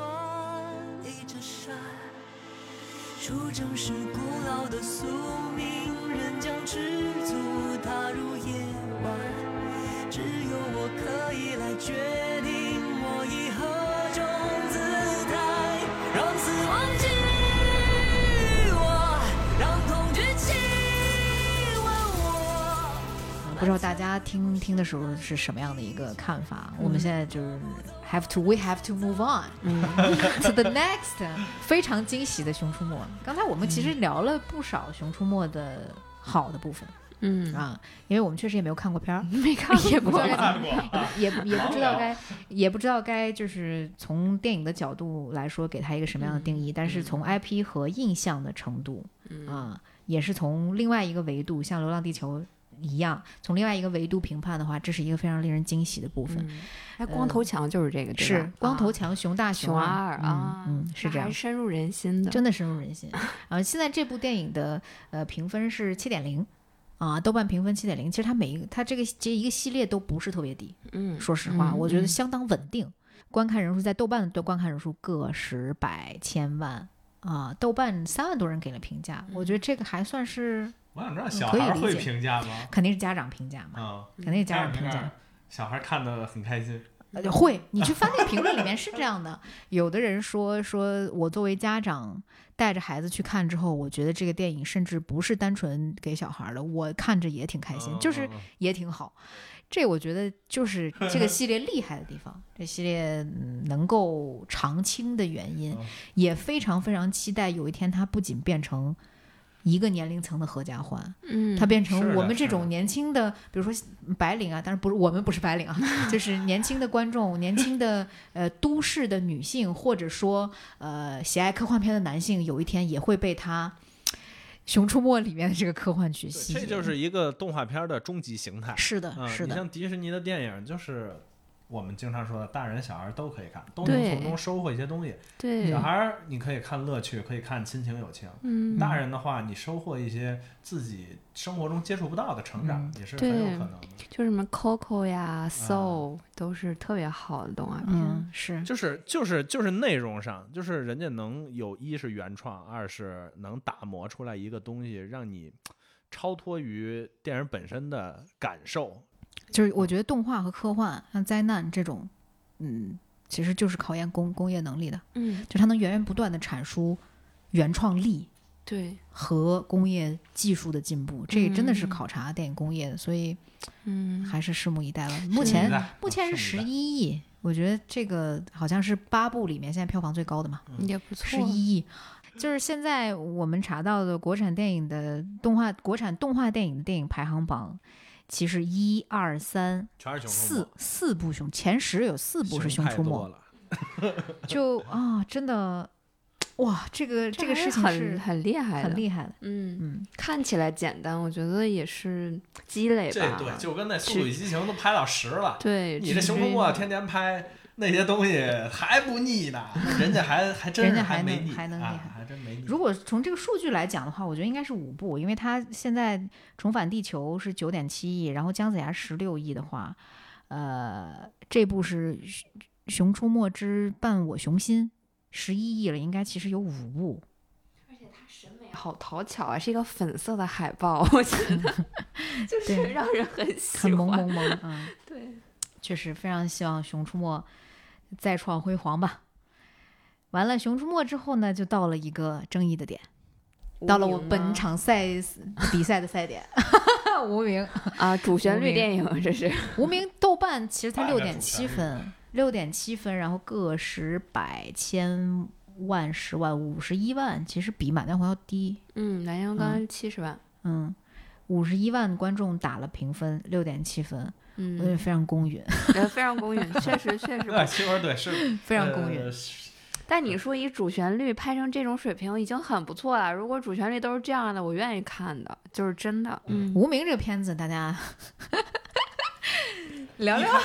无名一开始讨论度就比较高，主要就是在于他的这个演员啊，梁朝伟跟嗯王一博。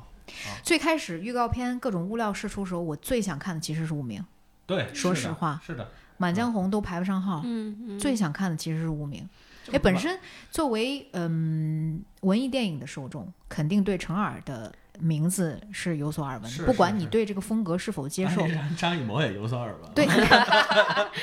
哎，他作为一个新，就是呃有这么玩儿这么大制作的一个，相当于新导演吧。嗯、其实你还挺好奇，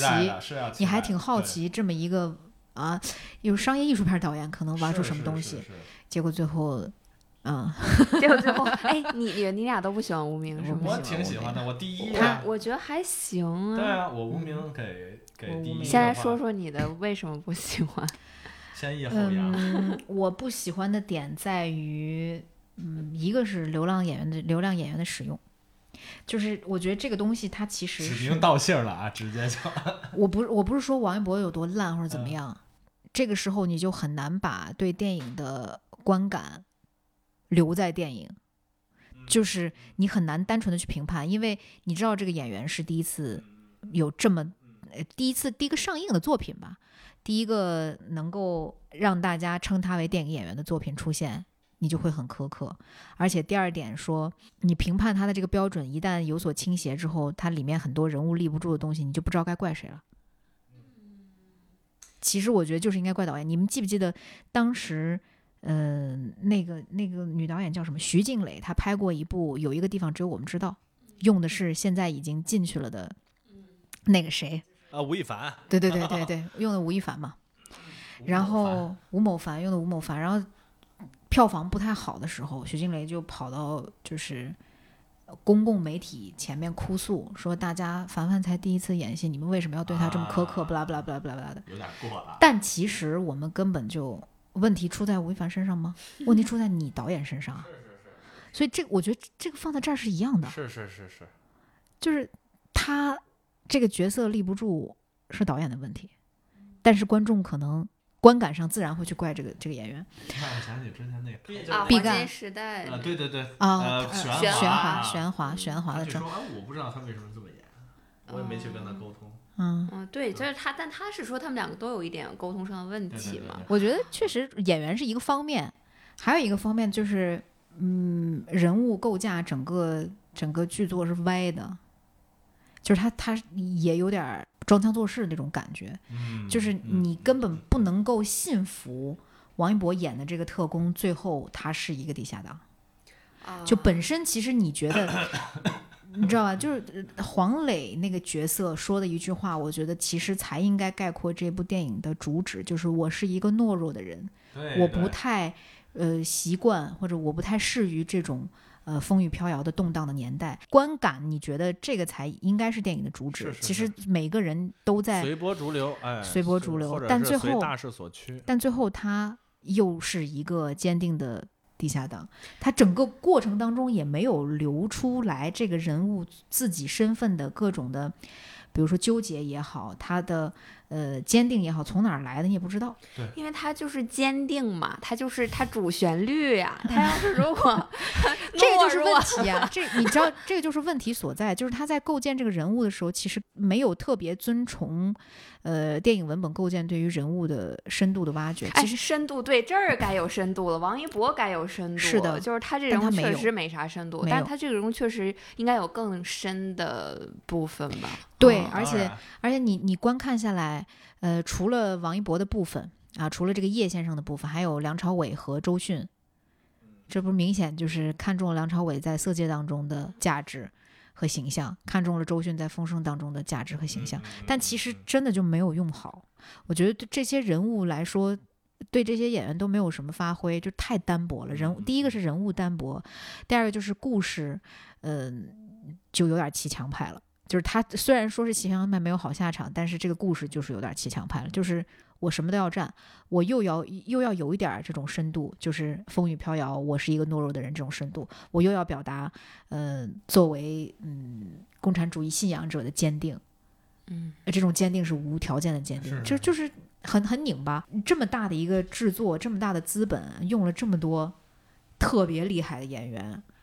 基本上都是走演技派的。嗯除了王一博之外，其实都是演技派的、嗯实力派的这些，人家肯定有自己自带的形象。那你主打的肯定就不是说像呃小岳岳啊，然后这个沈腾这种路戏路，那你就要贡献一个有质感的、有电影深度的文本，但是你没有。嗯，然后就等于说这么大的一个制作，程耳导演把自己最后的一点在《罗曼蒂克消亡史》当中的优点和灵气也都磨灭光了，就是我觉得他可能有妥协。就是因为为当你拍主旋律的时候，你势必要妥协。呃，我觉得我认为这部影片还行的原因是，嗯可能文本确实我没有特别关注，因为我觉得它的调度和摄影特别好。啊、嗯是嗯所以它就是弥补了一部分，就是你看那些打戏和摄影的时候，你就会啊、说还有点别的关注点，你就嗯可能还、可能会帮助我进入影片吧。啊，这个可能它就是提供了一些美学的趣味在。对对对，嗯然后他说实话，我觉得剧情也是持续环环相扣的吧。呃，前半个小时可能有点儿懵，但是你知道程耳是这样的，你就在等他后面的一些起起分儿什么嗯的，所以我觉得整体还算及格。刚才安雅说的环环相扣，让我感觉这个电影在一个优点啊，很大的一个优点就是它在讲故事的过程中融入了剪辑的一些片段。在前期你可能在看的时候是完全没有头绪的，但是在后面逐渐剧情开始揭露的时候，它的每一个前面的东西，其实你哎就如梦一样，你一想，就刚才是有体现的，或者是我嗯。理解了这个在讲什么。就非非线性叙事，是是是，嗯。就是他用这种非线性叙事，然后再加上一个整个故事节奏比较紧凑，嗯，就他没有特别呃费神的去在一个地儿着重的下功夫，哪怕比如说像王一博跟这个呃张静怡啊，嗯在那个舞会上啊，就是他点的那些时间还是比较恰当的。还有王一博照镜子，还有王一博跟王传君每次的对话，吃排骨也好，在门口也好，他有一些呃散漫，但他的时间把握的都比较不错。对嗯对，然后刚才说到王一博这个叶先生的一个阵阵营的问题，好像我听说是他一开始是一个就他想拍骑墙派的，其实，对，嗯，所以他对于我来说，如果他是呃没有最终的一个人设，我觉得他是一个纠结的人，他是一个痛苦的人，因为别人都可以在呃一些时候做出自己的选择，或者我可以去逃避，我可以去转换阵营，或者但是王一博一直如果说我这么坚持。当我身边最亲密的人遇害了，或者是当我已经最后落到这种下场的时候，我应该怎么选呢？嗯，我觉得这个电影不是在讲人的故事，它是在讲神的故事。神的故事就是他不是人，因为他有一个信仰，啊，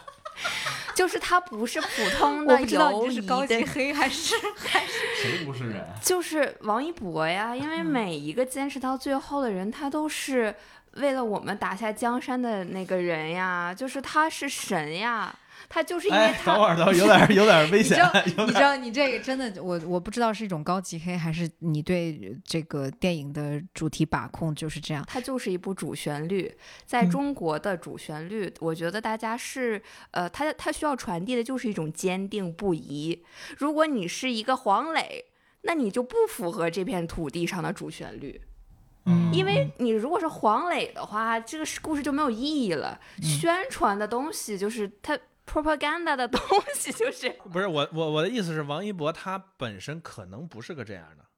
就他可能也是个骑墙派。他就就像你少年的你后面要加一句，最后他们都是是是这个就它一定要存在嘛，所以我说，但是除了这一部分的合理性之外，我觉得它作为一个电影来说是 OK 的。就如果主不你旋律到这个程你度，不是你这个片子的合理性就建立在这个基础上呀。啊如果你你需不不要追求这个合理性，那这个质感，这个所谓的所有的跟着的东西都没有意义。就是人家的信仰，就是说，人拍这个目的的这个电影的终极目的是为了坚定。你对，是我呃我我理解这个，我理解你这个立场，就是可能对基于主旋律这个类型的呃观察和我们嗯现在能实现的东西，但是程耳导演他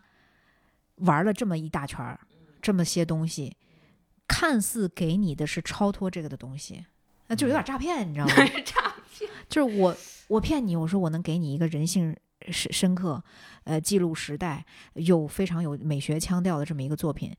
你挂羊头卖狗肉，面具一揭，其实还是一个特别生硬的底儿的时候，其实就有点在欺骗消费者、欺骗影迷的感觉。这个就是我我为什么觉得从根儿上是歪的的原因。就是但是也看看的人的价值观。是是就如果他期待的是坚定，你给他的是黄磊，那也不行。嗯，就如果他是坚定的认为是是是，这个东西我是相信，那这就是一个好电影啊。对对对对，就是如果你不信这个神，那就是所以 经常我们在看电影的时候，其实是接受了导演表达的这个东西，但实际上你如果想象它，哎，可能不是这样。就是或者是说，当它的结局有那行字幕的时候，你把那个字幕自己给它去掉。但是无名，我的意思就是，它还有一种可能性，就是另一个结局嘛。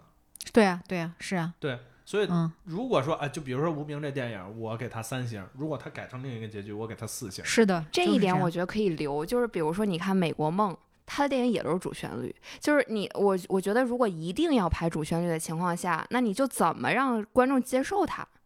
这就是所以我觉得这个功功底和就是美学偏好的原因，对就只能说程耳就不适合玩这个。但从这个角度来讲，我觉得程耳完成的还可以，因为它既是一个商业片，它又有一个主旋律的内核，就差不多了。如果你让天天让我看《中国机长》，我也受不了。就是你哦，对我们当然期盼一个主旋律和商业片能更加。就是，尤其是这种呃有美学偏好的、是是是有美学突出特点的，克拍那就是长津湖，你让程耳拍长津湖，没准也是这样。呃但就是长津湖是那个时代的东西了嘛，那现在未来追求的肯定不是长津湖那么硬的东西，哎，对对对，就是在追未来追求的道路上，无名是一个失败的案例，不是一个成功的案例。我觉得是成功的案例。我觉得比较成功吧，就是因为它融合的还还就它相对于长津湖啊，什么我和我的我的祖国什么的，就那叫什么机长，你刚才说中国机长、中国医生，相对于这种嘛，所以的，我觉得他们在做新的尝试。从这个角度来讲，我觉得是 OK 的。就是它这未来的走向是，首先你要是电影，其次你才是主旋律。那现在它这个我我觉得就还行但是商业上其实也没行。啊，稍对就挺可惜的啊是是的，就是说，从视觉美学来讲，我们都希望这电影拍的好看，嗯，对吧？对但是，而且它融入主旋律，别融合的那么硬，就是这就是对对主旋律的一个要求。是，所以从这两个角度来讲，其实他是失败的。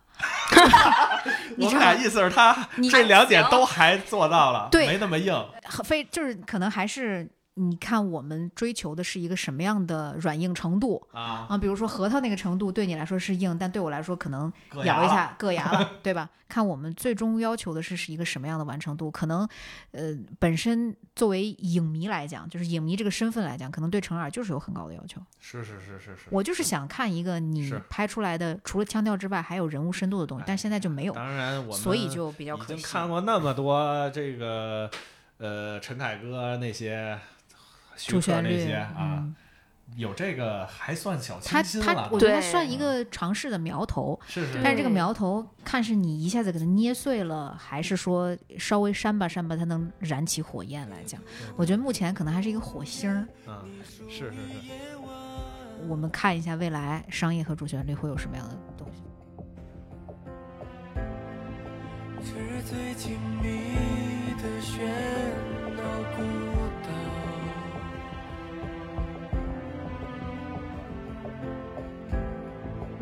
刀光剑影的无声往昔，嗯形形色色的短暂幻想，在这压抑的孤岛上。接下来就是深海。深海这个片子，我觉接下来得安雅离场，我我听你们惭愧安利一下，其实我还是想看的，就是没排开，然后就没看。我昨天晚上去看的时候，影厅里人不是特别多。嗯呃，我比较遗憾，确实是没有在春节档档期内看到这个片子。确实，这个片子在我的二线城市排片不是很多啊，排片不是很多。我觉得比较遗憾的一点是，这个片子缺点大于优点。嗯，比较好的一点是它的离场感不会让你不会太差。当然我不会让你觉得上当了。当然我我很我很理解有的人。嗯，说嘛，说这个后面的这个煽情其实是有一点硬煽，是是是，但是作为女性观众来讲，我看到这种利益，这个这个角度的煽情，我会觉得他煽到我了。是是是，首先，他是一个呃青少年的抑郁症患者，嗯。然后第二个，它是一个就是一触碰了一点重男轻女的这个社会现实吧，有有，有。嗯。然后第三点就是他能够，呃，自圆其说的把这两点捏到一块儿，然后这个人物是立得住的，就是最在最后的这个翻转期间，所以我觉得，嗯、这一点上，我认为这个片子是利益大于是的，缺陷的就是对嗯它的剧情内容。但是它的缺陷确实也非常的明显，一个就是前大概一个半小时吧，是是，你也不知道他在干哇，嘛。他在他他在干什么？你知道，其实同类型的片子，我昨天回去在讲，就是他应该前面想塑造成一个有一点点烧脑啊、呃但是大的这种奇观式的景象，又又能让观众在思思考的时候。诶，给冲冲淡一点儿这种东西，就是前半前半程像等待戈多呀，你也不在，你也不知道你在等什么，但是就是有人跟你说戈戈多要来了，戈多是谁你也不知道，就是就是特别荒诞的一个体验，直到后面他把底儿抖出来，把故事连连起来。但是那个时候你会觉得好像怎么讲，人物的重心又变成了这个男的，对对，嗯。嗯就是呃，影片给我最大触动也是最后的一个这个讲述真实世界的一个故事嘛。嗯但前半段的时候让人比较疲惫，就是它整个特效特别丰富，而且它太没有那种呃推进的这个驱动力。没有起伏，对，嗯就是我想找妈妈，或者是这件事儿本身在影片中它的这个动机，并不是那么的明确，能推动嗯整个影片前进。是的啊，，包括那个饭店啊，有些形象，甚至你可以看到很多宫崎骏电影的影子。嗯，对，就是他从呃是就是只给你奇观，就只给你眼睛冲击，真的就只有奇观对，嗯但是实际上他表达的东西，比如说那个饭店里的那些东西啊，嗯或者是这个那些黏了咕拽的那个，能多吸引人吗？嗯就是你不知道。到最后他说：“哎，我们就去那深海深处找什么东西。”什么什么东西啊？对呀、啊对呀、对呀、呀、对呀，这怎么就要要去呢？是的啊，我觉得给我嗯这个片子在结构上的印象，其实有点像《禁闭岛》，啊你知道吗？嗯就是嗯它前面是一一大块儿，是然后里面有一些线索，有一些暗藏的东西，然后最后揭秘了之后，你倒过去看。但是禁闭岛为什么人家叫禁闭禁闭岛能这么成功？就是前面的这个东西它也是自圆其说的，对对你就算倒回去看，它跟之前那个故事不一样，但它这个部分前半部分它也是一个故事。是是是。但是深海就是前半部分它是虚虚里嗦啰的，你不知道它在干嘛。对对对，所以这就导致，当它隐藏了这些线索，到后边你就算是揭开的时候，你也会哎觉得差点意思，因为前半段的时候，其实我是为了看这线索，他才编的这个故对事。对，就比如说一些细节，什么那个脸妆、嗯脸的那个妆会变化，嗯，哎，嗯其实你说，哎，他怎么是有什么超能力呀、还是？是是是但是后来发现是被海水冲淡的一嗯个小嗯丑的一个妆。是啊，就哎，我觉得这一点上，嗯，技术并没有弥补这些，技术反而放大了这样的缺点，因为你太急于，嗯，一个团队太急于去呈现一种视觉奇观，我的技术进进步到什么样的程度，或者说我能做到什么样的视觉想象力的时候，反而让观众在这些缺陷上面。呃，观感更难受啊！就真的就是这个，也是如如如坐针毡，如芒刺背。但是就是我们刚才说的，它的优点也是非常明显的，就是在于最后它传达的这种呃，对于呃抑郁症患者人的一个文关怀关怀，对，嗯包括它那个呃，这个是接下来有剧透啊，嗯就是那个男主角做出的自我牺牲嗯啊，他做出的自我牺牲，其实让我感到一个一个点，就在于我觉得现在的社会是缺少一些。大家互相呃关怀，或者是互相理解的感受的。其实你能帮助一个陌生人，就是在我的眼里是非常难得的一件事情。何况你还为了他牺牲了你的生命，我觉得这有一点像辛德勒名单里说的那种，嗯嗯嗯。我救了一个人，我就救了全世界，是的，是的，对，这个其实有点反大家现在习惯的那种，呃漠不关心的对，，而且反这种宏大叙事，以我追求更高的东西，呃，就比我就说电影里面习惯这样表达嘛，嗯，但是呢，这个电影它能关注到具体的一个陌生个人，对，而且我觉得比较讨巧的一点就是，这个女孩在呃真正意识过来之后，呃，好像在梦境当中又跟这个逝去的男主角有一些对话嘛。对的，但其实这个部分，嗯，我觉得试点其实转到了这个男主角身上嘛，就突出他是一个多么潇洒、多么呃对世界怀着遗憾，但是依然热爱生命的这么一个形象。嗯对，但其实不太能立得住是，其实嗯，你知道在那个求生的过程当中。他们一定不是度过了很长的时间，能让这个女孩足够了解他，就是把他当做另外一个那么亲近的朋友是的那种，就其实就是陌生人之间的善意。他可能就是在这个过程当中，这这个过程，我相信到现实世界的话，他可能不会超过，比比如说八个小时嗯或者十个小时、十二个小时，嗯有点那种 泰坦尼克泰坦，尼克号那个、那个那个感觉，但他们的交流一定不会说是深到某一种触达灵魂的角角度。最后的这个对话，我我其实解读其实是发生在女孩的颅内的，但这个时候你的重心其实应该偏向这个女孩如何跟他告别之后，能够对，面对这个世界面对这个世界，而不是说塑造一个特别立体的、让人觉得惋惜然后催泪的这个男性形对象。他的男性角色其实是女孩想象的一个是的非常能够对他世界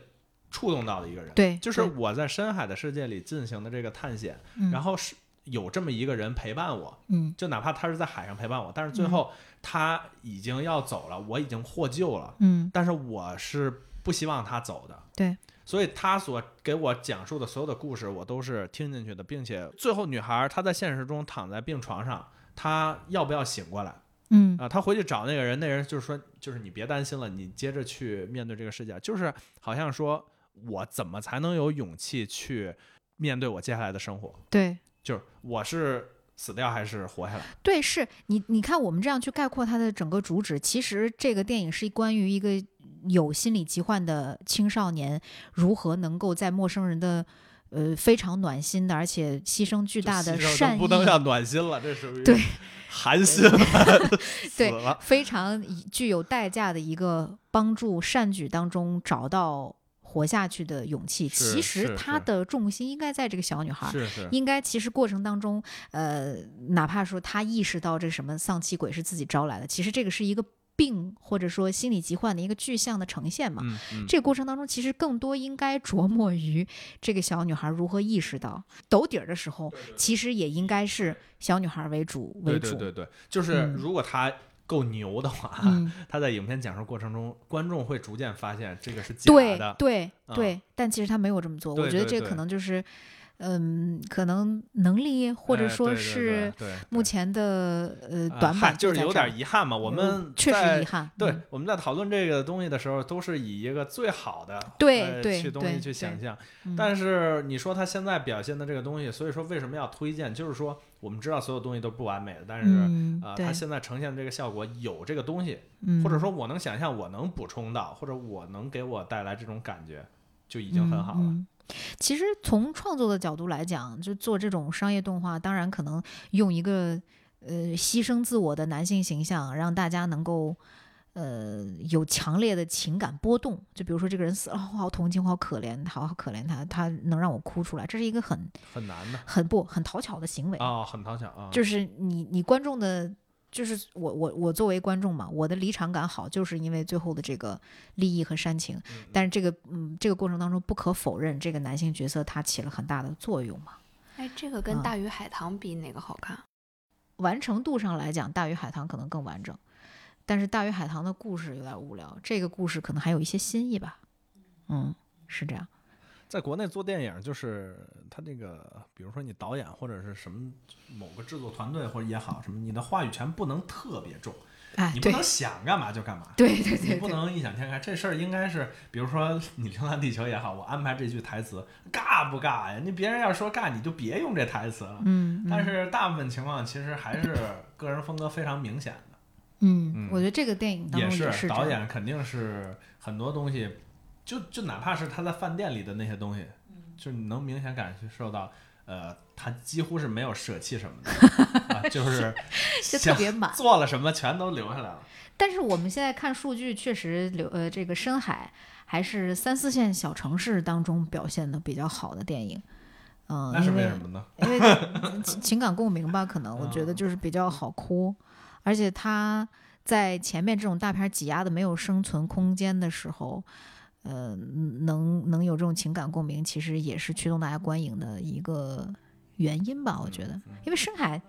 你不知道什么样的人想看这样的电电影啊。你说前面那些类型特别的明确，你说深海这这种又不是合家欢的动画，到底是谁在看呢？我觉得它是不适合这个档期。那一会儿要是中国乒乓也是一样的。可是啊，走过长夜的你，不再需要被牵挂。我要去世界的尽头，留下你像梦的出口。别回头，尽管往前走，就算终点没有人为你等候，我会在另一个时空，化作自由的先来聊《交换人生》，《交换人生》你看了吗？没看，我是因为看了预告，我就觉得这啥玩意儿，我就没看。《换人生》对不起，豆瓣才五点六分，是应该这个春节档实至名归了，实至名归了。春节档最低的评分吧，豆瓣评分，然后也只有个十百千万四万多人打分，应该是难看又没人看的那种片子。好惨。就第一波口碑释出之后，大家就避而远之了。别说，他还看着真挺你像个春节档你。看吧，就是他，他和那个《满江红》，他们俩看着最像春节红档红。火火。对，嗯，全明星那他咋回事呢？口碑太差了，这故事故事真的真的差太远了，故事差太远了。太像小品了。对他甚至还不是小品，他我觉得他的问题存在在方方面面，就是剧作方面没有优点。另一方面，我觉得他的这个商业运作团队，我估计也达不到《满江红》那个种。是的，是的啊，是的，啊啊啊！就他嗯宣发跟不上你。这个，比如说人家那雷佳音演男三、男四，你这大男主，那肯定是是，对，差别就在这儿摆着。你票房不可能跟人家齐平。但是雷佳音还挺厉害，还两部。是是是，嗯，呃不，这部应该是应该是张小斐在那个李焕英之前拍的。对对对，我看那个采访说，导演就是在他火之前就定的。这这个电影是，呃，导演之前拍过，哎呦，那个电影叫什么？就是雷佳音和佟丽娅超超时空空同哎，居我说咋这么啊超时空同居，因为超时空同居，超时空同居挺成功的。说实话，如果这个题材够小，切口够小，其实这个玩儿这种没有什么科学依据，就是这种虚构程度比较高的软，就是类似这种科幻吧，其实能玩儿出来挺多喜就是他剧搭配。俩换身体了，男女换了，你说你说超时空同居吗？不是交换人生。交换人生是男男换男男换，就是一个小孩儿换到了雷佳音饰演的反派大律师的身体里。啊，然后那个小孩喜欢张小张小斐，啊，但是呢，张小斐的正在发展当中的男朋友是雷佳音，他就换雷佳音身上。是，而且他，我觉得这个这个作品如果说缺点的话，就是我能能写五五六百字吧，就是这样子。首先，他是嗯，让我们感觉这个喜剧电影跟中国观众第一批进去看的时候都一样，就是双方都不知道自己在干啥。我们不知道自己在看啥，电影不知道自己在演啥，就是双方都像关着灯约会一样。是是是，嗯，他这电影的进度在前半段儿基本上你是知道他是互换了，但是互换以后开始的故事就开始，呃，没有走向。对啊一边儿这个张佑浩饰演的这个雷佳音，他饰演的这个仲达，呃，饰演的这个律师，嗯想去跟张小斐谈恋爱。嗯，另一边那边呢，他有个官司要打，嗯因为他是个坏律师嘛。但是他那官司呢，一直也没打成。嗯他就在那儿探索这个张佑浩这个角色的家里，嗯就也没做什么坏事儿，基本上就是他想设置一些笑点，但影片是没有故事可言的。对。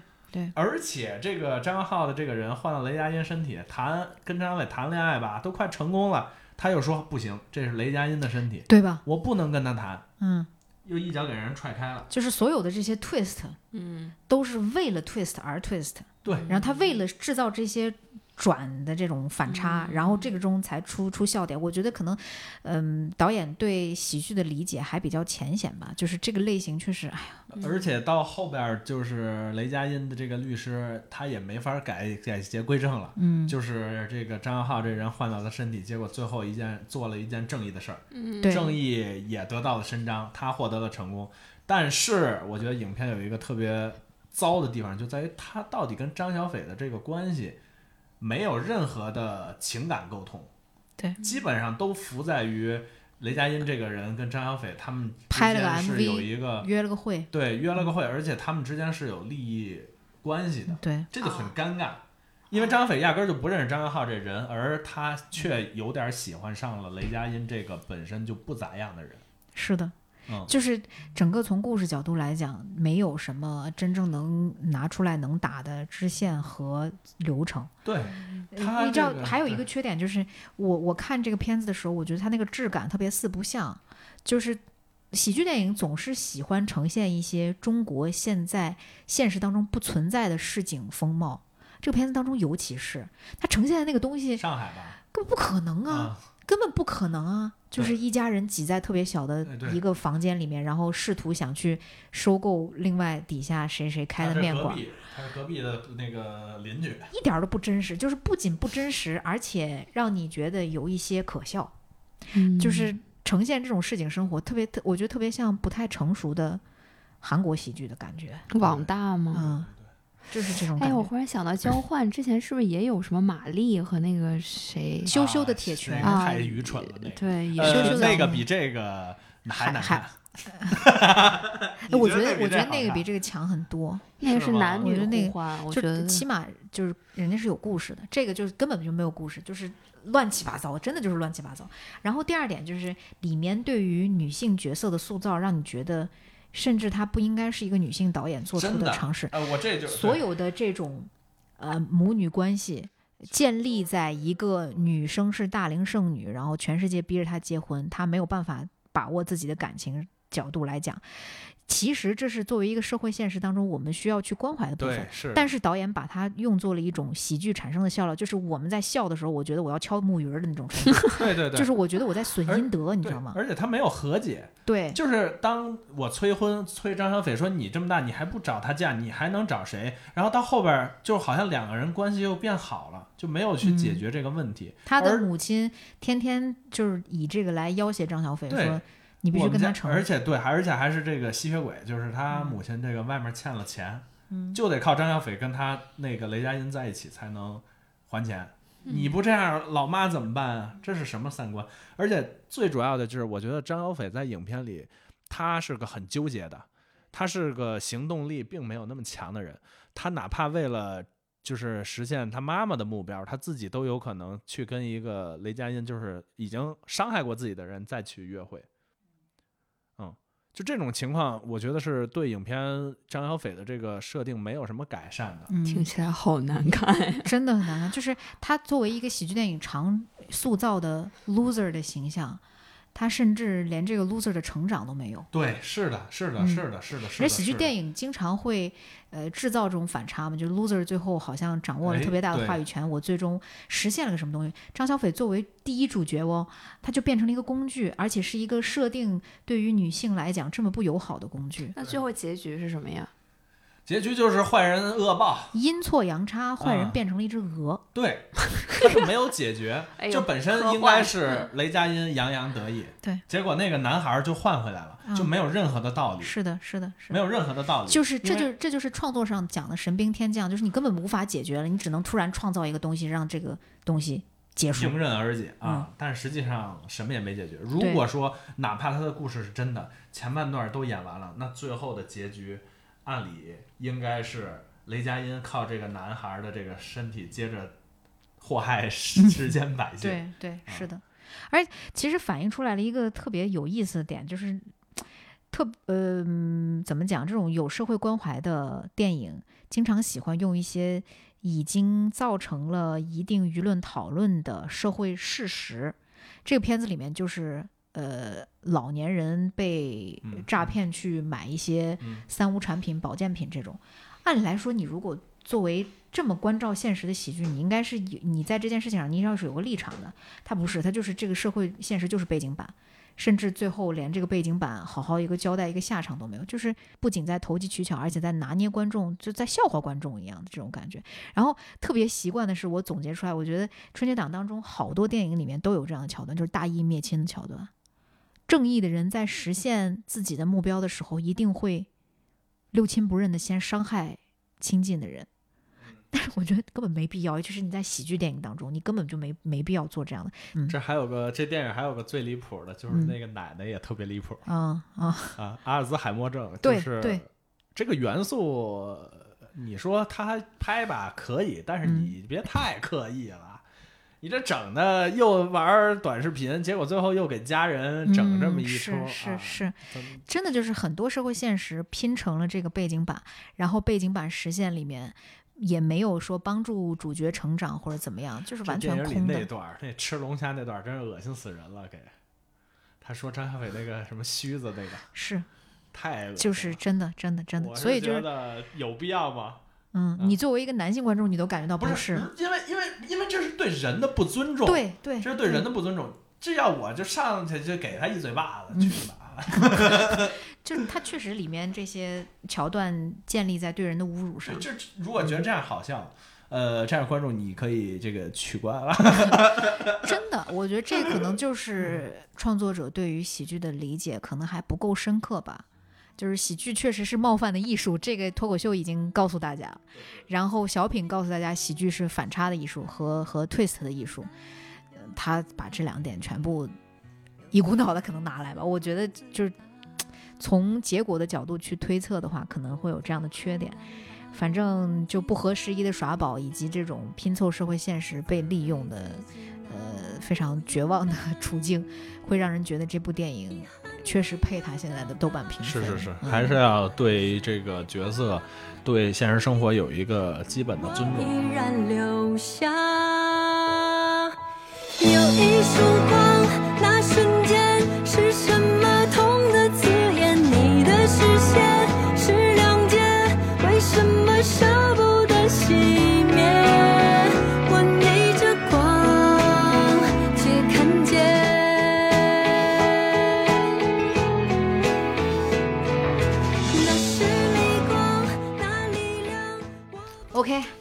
聊完了，呃，不太令人满意的。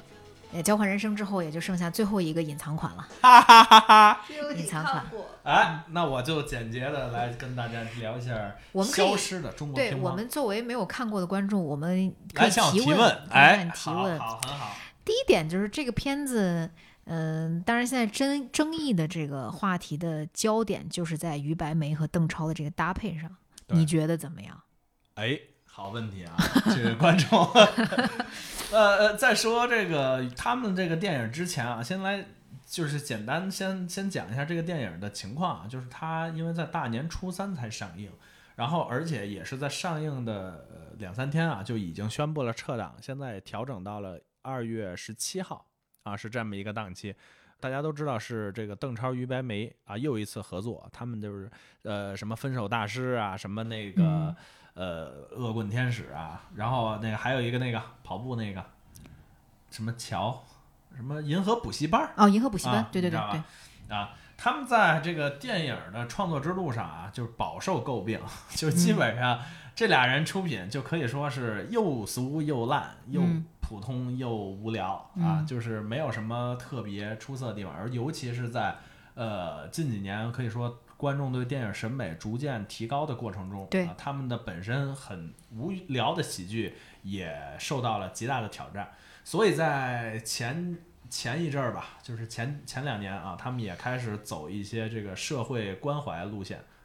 从这个银河补习班到他们拍《我和我的家乡》里的这个片段，嗯也是有一些生活化的东西在里面的。包括现在拍中国乒乓，其实是挑战了一个不同的题材类型。体育题材，啊嗯体育题材其实是大家很少碰啊，就是国内嗯很少有这个类型的电影，基本上跟 歌舞剧一样罕见啊、就是前之前的那个中国女排啊、嗯。有这样的电影，夺冠，嗯。呃，夺夺冠哈，夺冠，呃，所以说这个电影本身的出现其实是有两点，第一点是邓超、于白眉他的配合，在一个很小众的类型上，到底会表现的怎么样？嗯。啊。第二个是在于本身这个题材就很小众的情况下，你如何去拍出花样来？嗯，因为我们都知道，可以体育题材电影就最后肯定中国队赢了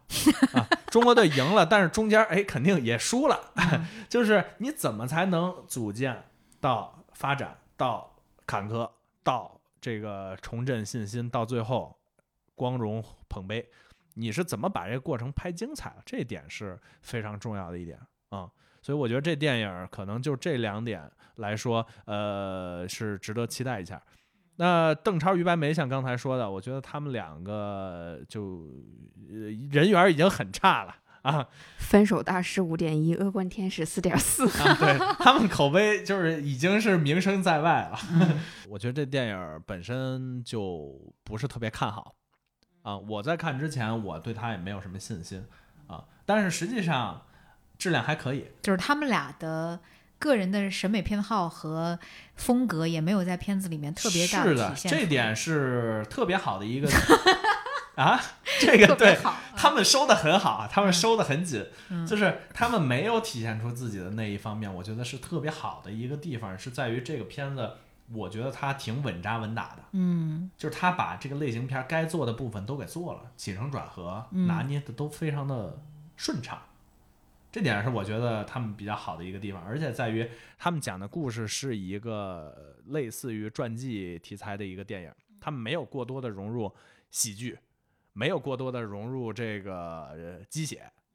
啊，他们在这些各大这个体育赛事中间的表现也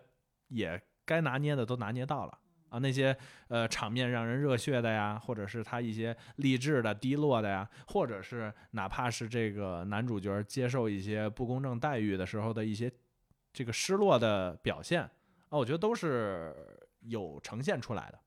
啊，所以我觉得这电影我是给一个呃适当的评分，就是我觉得表现的还不错。如果说让我评的话，我觉得比交换呃交换人生是要强不少的。这二月十七号看不看？呃。如果你没兴趣，你就别看，因为 因为因为因为我觉得他票房表现不太好。一是这邓超、于白眉的口碑在外，第二是他体育题材这东西，呃，因为我爷爷奶奶很爱看乒乓球，但是我跟他们去推荐的时候，他都不太想去看，嗯嗯啊嗯嗯就觉得哎，这电影有可看的地儿吗？它比较难的点在于，我就看比赛就得了，我看是是是是电，影干什么？哎，那你这么一说，呃其实我觉得我特别喜欢传记类的电影。我觉得它的历史事件是需要被还原出来的。呃，在还原的过程中，你是有一些感情的宣泄，以及包括像中国乒乓嘛，它不是中国队是如何起家的这么一个过程。呃，但是传记题材另一个难拍的就在于它的这个人的刻画，对，你怎么才能挖掘出来它不一样的？比如说像呃美国机长，哎，他人家的日常生活是什么样的？或者是一些呃这个传记电影，比如说像那个呃我不知道，就布拉德皮特演过一个《点球成金》啊，对对，点球啊成金，嗯就是你还你在探索这些人的过程中啊，还包括什么呃社交网络啊什么的啊，你就是你怎么能拍出花儿来？这个我觉得是目前国内的这个中国乒乓还不具备的，嗯，就是它只是嗯。讲述了这个故事，哦，但至于挖掘这个人物到底背后的折磨有多痛苦，他有多呃深入人心不被发掘的故事，我觉得是没有的。啊，这也是比较遗憾的一个地方，也是我觉得邓超、于白眉压根儿他也做不到的一个地方，嗯。他只是把这件事儿搬出来了。啊，所以对于广大观众来说，如果你嗯本身就对乒乓球没那么大的兴趣，它就是个很，他就是个对爱奇艺，能看的就是实在是，呃，想去电影院没片子看可以看一看，对，但是是呃就是你出来之后不会骂他。呃对。但如果说是有一些期待的，就就还就是不不建议是吧？我的我我其实主要的意思还是它的题材嘛，啊，因为我觉得这种这不是所有人都愿意去看的，啊，你要说中国乒乓跟蚁人，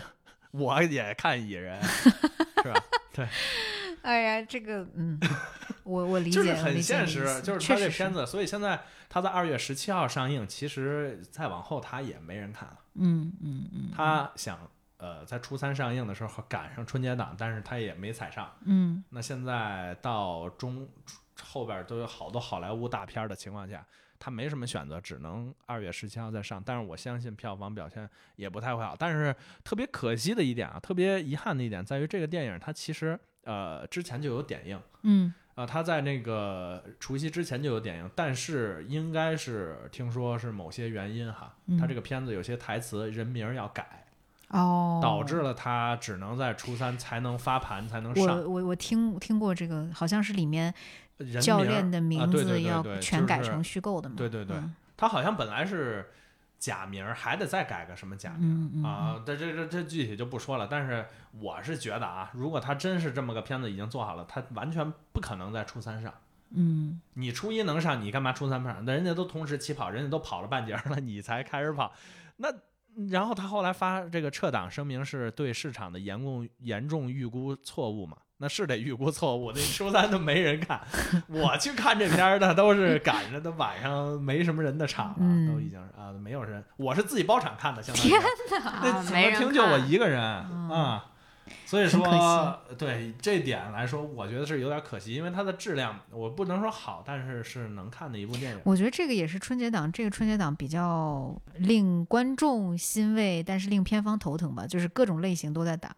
对于观众来讲，就是选择更多，但是片方来说，我的生存几率就会更小。我觉得这个可能对于呃市场来说，嗯，也是一个良性的讯号吧，就是它不会，你你以后在春节档想要胜出不会那么容易。是，其实，在很早以前，我觉得就有这种，就是你的还是以质量取胜，它是嗯口碑是有可能逆袭的。是的，你像《你好，李焕英》和《唐人街探案三》那一年，就是《你好，李焕英》比它好看，所以《唐人街探案三》一直在往下跌。嗯今年有一个比较好的信号，就是当春节档初期的时候，其实呃跌幅并不会很嗯，很大，而且《满江红》还实现了逆袭。因为观众在逐渐的被市场教导说，我可以不只看一部电影这个事儿。是是就是别的嗯档期、春节档什么的也没有今年竞争这么激烈，你会发现都是好电影的时候，我确实可以不看，不是只看一部电影。这个确实我们在研究这个数据的时候也看到了这点。今呃猫眼在一月二十八号发的这个春节档的观察里面就有这样的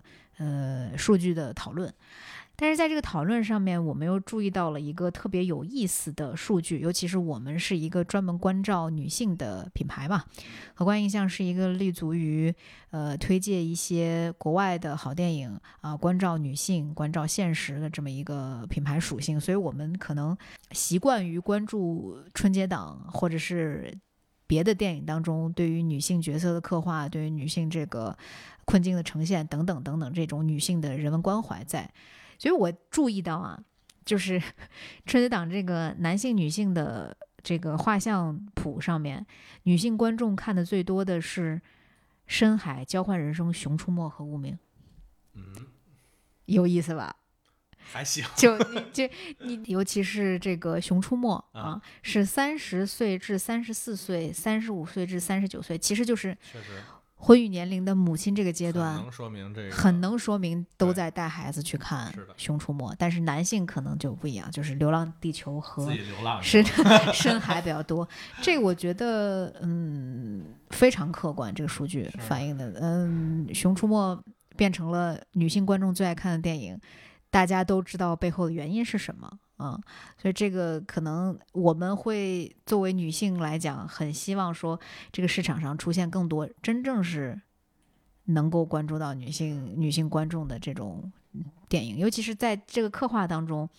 春节档的电影里面这些女性角色，是的，两位你像救救我！你想那个《满江红》就《里面那个满江红》《流浪地球》就够喝一壶了。然后无名的我周迅也没读对呀、那个无名周迅，然后张静怡的那个嗯被杀了，对。对呀、然后这个这个深海里面的这个呃唯一一点的星星点点的光芒也会被另外这个男性角色的 树立起来，强调了一些。呃，我觉得哎呀还是很可惜，就是。女性角色的刻画又单薄又工具，呃甚至呃《满江红》更让人不可接受，就是他价值观是比较滞后的。男人们呃如此拼搏的去殊死抵抗，是为了女性的贞操，哪块儿啊啥呀？就是呃，沈腾，沈腾啊，嘛。就是一上来那个是吧？啊，你你杀了我都没关系，你别别糟蹋他。他，哦哦哦，哎呦，你知道吗？这个让我觉得特别爹爹味儿特别重。呃我觉得这跟整个一个市场还有整个影片制作体系的一个话语权有有很大的关系。行业可能就是这样。是你比如说像张艺谋用的这些选角啊啊，那就是《极限挑战》那个剧组啊，就直接就搬过来了，可以。就说一句特别不尊重这些主创的话哈，但是确实是一个妙龄的姣好的姑娘陪着一群大腹便便的老爷们儿在演戏，就是你完全可以不造成这样的 的观感，是的，是的，但是你没有规避这个东西，嗯，说明可能本身这个东西就不是制作团队在考虑的，是。嗯。我相信很多女性也会有有不适的地方吧，反正我我真的是挺挺那什么的，嗯，就是这个女性吧，她那么有勇有谋，那么那么有勇气，然后意志坚定，想要去实现一些宏大的东西，但是一定要给她设定她是一个风尘女子，就是哎，我觉得真的很遗憾，我们其实。在这种特别大的档期、这么大的制作、这么国民性的电影，呃，观看的时期，还是会有这些不太能够跟得上女性思潮演变的角色和设定出是现。我是觉得还好，比如说你像呃，我说不是这事儿还好，就是比如说像张艺谋之前电影，他是有把，比如说像张译和这个秦海璐啊放在同样的这个主角等级上的，然后还有包括像《一秒钟》里面张译跟刘浩存这种互相呃搭配的一个表演，嗯。呃，我是觉得可能是因为有一部分啊是古装，它的这个背景时嗯。代，在女子在宫中的一个、嗯。对一个一个状态有关啊。当然，我是认为，就像你刚才说的，把他的角色以及他的个性更能凸显出来他的位置，我觉得是这个影片要注意更加表达，而不是说女生就是被迫害，但是她最后。是怎么样一就义了还是怎么样啊？这样的话不够好，就是设定的不够好，因为它里面男的实在太多了嘛。对你男的，你张译怎么样，你那个岳云鹏怎么样，就是没关系啊嗯，啊。最后我还有个沈腾、易烊千玺的，是是，但是因为女生就这么一个。那我对她的要求就应该要达到，至少你得等同于一个主角的水平。对对，包括他其实也蛮重要的。然后就是交换人生，交换人生，你说我们哎刚才聊了那么多对女性的这个不友好的设定，其实确实是很很那学，赶紧学学，难得。是 真真，而且这还是一个女性导演的作品，就是这个是让我很很很惋惜的一点。然后加上《流浪地球》里面的这个朵朵，她就是她特别飒的一点，就是他的性格很很男生嘛，是她什么体力什么就，超过男性。前半段刚开始的时候，哎呀，胜胜过这个对吴京很多。这个这个是挺，我觉得挺老套的一个设计吧。后就嗯，对有些人来讲是一种鸡蛋里挑骨头的的行为，呃，但是对我们必须得有这种思考嘛。对，是的，嗯是的，对，对，就是作品肯定是审美要滞后一点是的但是人的思维会超前一点，可能得等一阵儿才能等到我们期期待的那种女性角色和故事竟。这像《流浪的呃流浪地球》啊，不是《流浪地球》对，这样的就是也是个发展中的一个产物啊。当好莱坞在思考女性应该不作为花瓶呈现在动作冒险电影里的时候，我们可能刚在特效上有是所想法啊。呃，所以说这种关注和未来对于女性价值的一个体现，我觉得应该要不断的进步。嗯，而且说，嗯，其实更希望说女性在整个工业的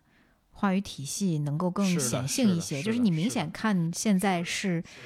就这个体量的电影是一个男性的游戏。对对对就无论是从片子本身来讲，还是片子整背后这个主创啊，或者说，呃，这个这个创作给你反映出来的气质也好，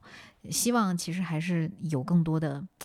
呃柔情也好啊，或者是女性角度的这种呃 girls power 来讲，就这个东西现在你提起来你觉得很有争议，但是我们真的希望看到，是哪怕它有争议，它得出现。对嗯是，嗯，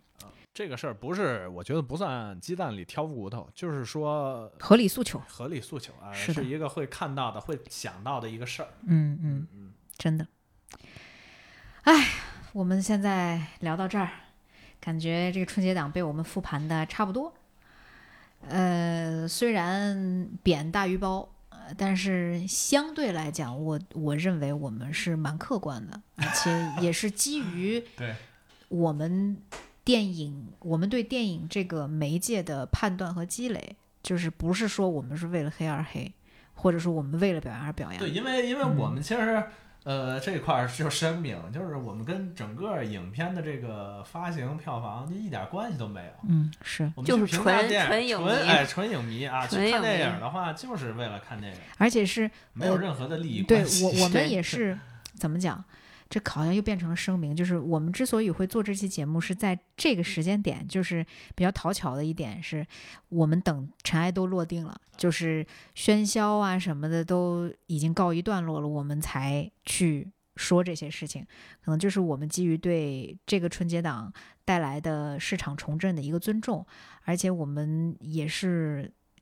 其实抱着专业心态在评判的，呃，也希望就是我们作为边缘影视人的这个声音能够传播的更远一些，呃，也是有我们自己的私心在嘛。我们也希望说，呃，未来我们所传播的这个电影文化，就是呃其他的呃价值体系当中小众的那些文艺佳片，能够呃和这些商业的大制作、这些体量的电影，能够有一天有一个交互啊、有一个有一个让这个市场更加多元。是的，嗯是的，是的是的因为像可能近几年来说，我们很少看到很小众的文艺片儿在院线发行的这么一个情况。嗯，可能像以前我们说艺术电影的话，我们在院线至少呃隔三差五能看到一些中外的对佳小众佳作啊。但是现在来讲，可能说疫情先回归了，我们先把春节档这些电影垫上，先让嗯这些是的，坦克儿先压过去，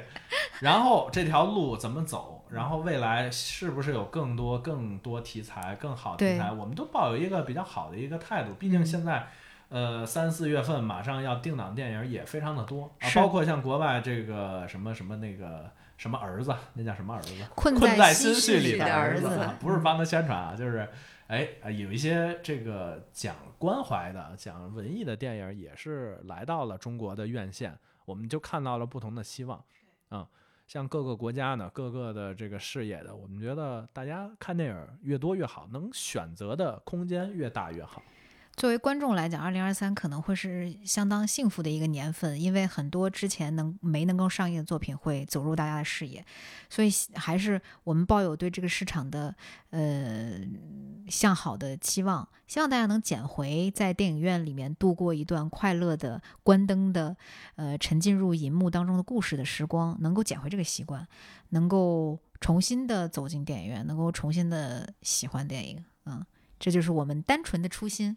嗯，非常希望大家在这个节目的下方跟我们有一些交互和评论的这个互动。如果有觉得我们表达的呃某一些东西你不太认同，欢迎跟我们讨论啊，欢迎跟我们讨论，也欢迎加入我们的听友群啊、具体的加入方式也在我们节目的简介当中。呃，非常希望二零二三年荷官选片会能够制作出更有水准、呃更精彩的节目来陪伴大家，丰富大家的电影生活和文化生活。我们今天的这个年度开头啊，到这里就全部结束。这期节目可能会有点长，呃，听到这儿的听众朋友们可 能已经睡着了，已经。可能已经意识到了，这个可能得片头再重申一遍才对啊！听到这儿的听众朋友们，感谢你的留守和支持，呃，非常期望能够呃在二零二三年多多的跟大家有交流，呃，反正未来是无限好的，我们现在真的真的真的有了星星点点的希望发生，它是。嗯，确实产生的一些好的现象，给我们重振了信心。呃，两位再说一些告别的话，我们这期就可以结束了。呃，我去看看山海吧，大家有没看的也可以去看看，多多看看电影，蛮好的。哎呀，哎呀，说得好，那我去看《蚁人三》，好莱坞垃圾，看看美国的重工业垃圾到底是什么样的啊！我就天天这周马上就准备看黑豹啊，下周看黑豹。三月三月份好像挺多电影会上映的，对好对多，我们可以嗯期待一下。三月这定档的就挺多嘛，这两天飘的挺多的。好，希望大家也在新的一年里都有一个呃更好的观影体验啊。那以后希望也能跟大家多多见面，大家支持我，点什么感 希望点名支持我。点点扣一个那个选安雅当嘉宾，扣二选 Barry 当嘉宾。又又造成了一种竞选美的，就是希望大家喜欢我的风格啊。嗯，以后没准会再见。恭喜恭喜恭喜你呀！恭喜恭喜恭喜你！恭喜恭喜恭喜你呀！恭喜恭喜恭喜你！每条大街小巷，每个人的嘴里，见面第一句话就是恭喜恭喜恭喜恭喜恭喜你呀！恭喜恭喜恭喜你！冬天已到尽头，真是好的消息，温暖的春风就要吹醒大。恭喜恭喜你呀！恭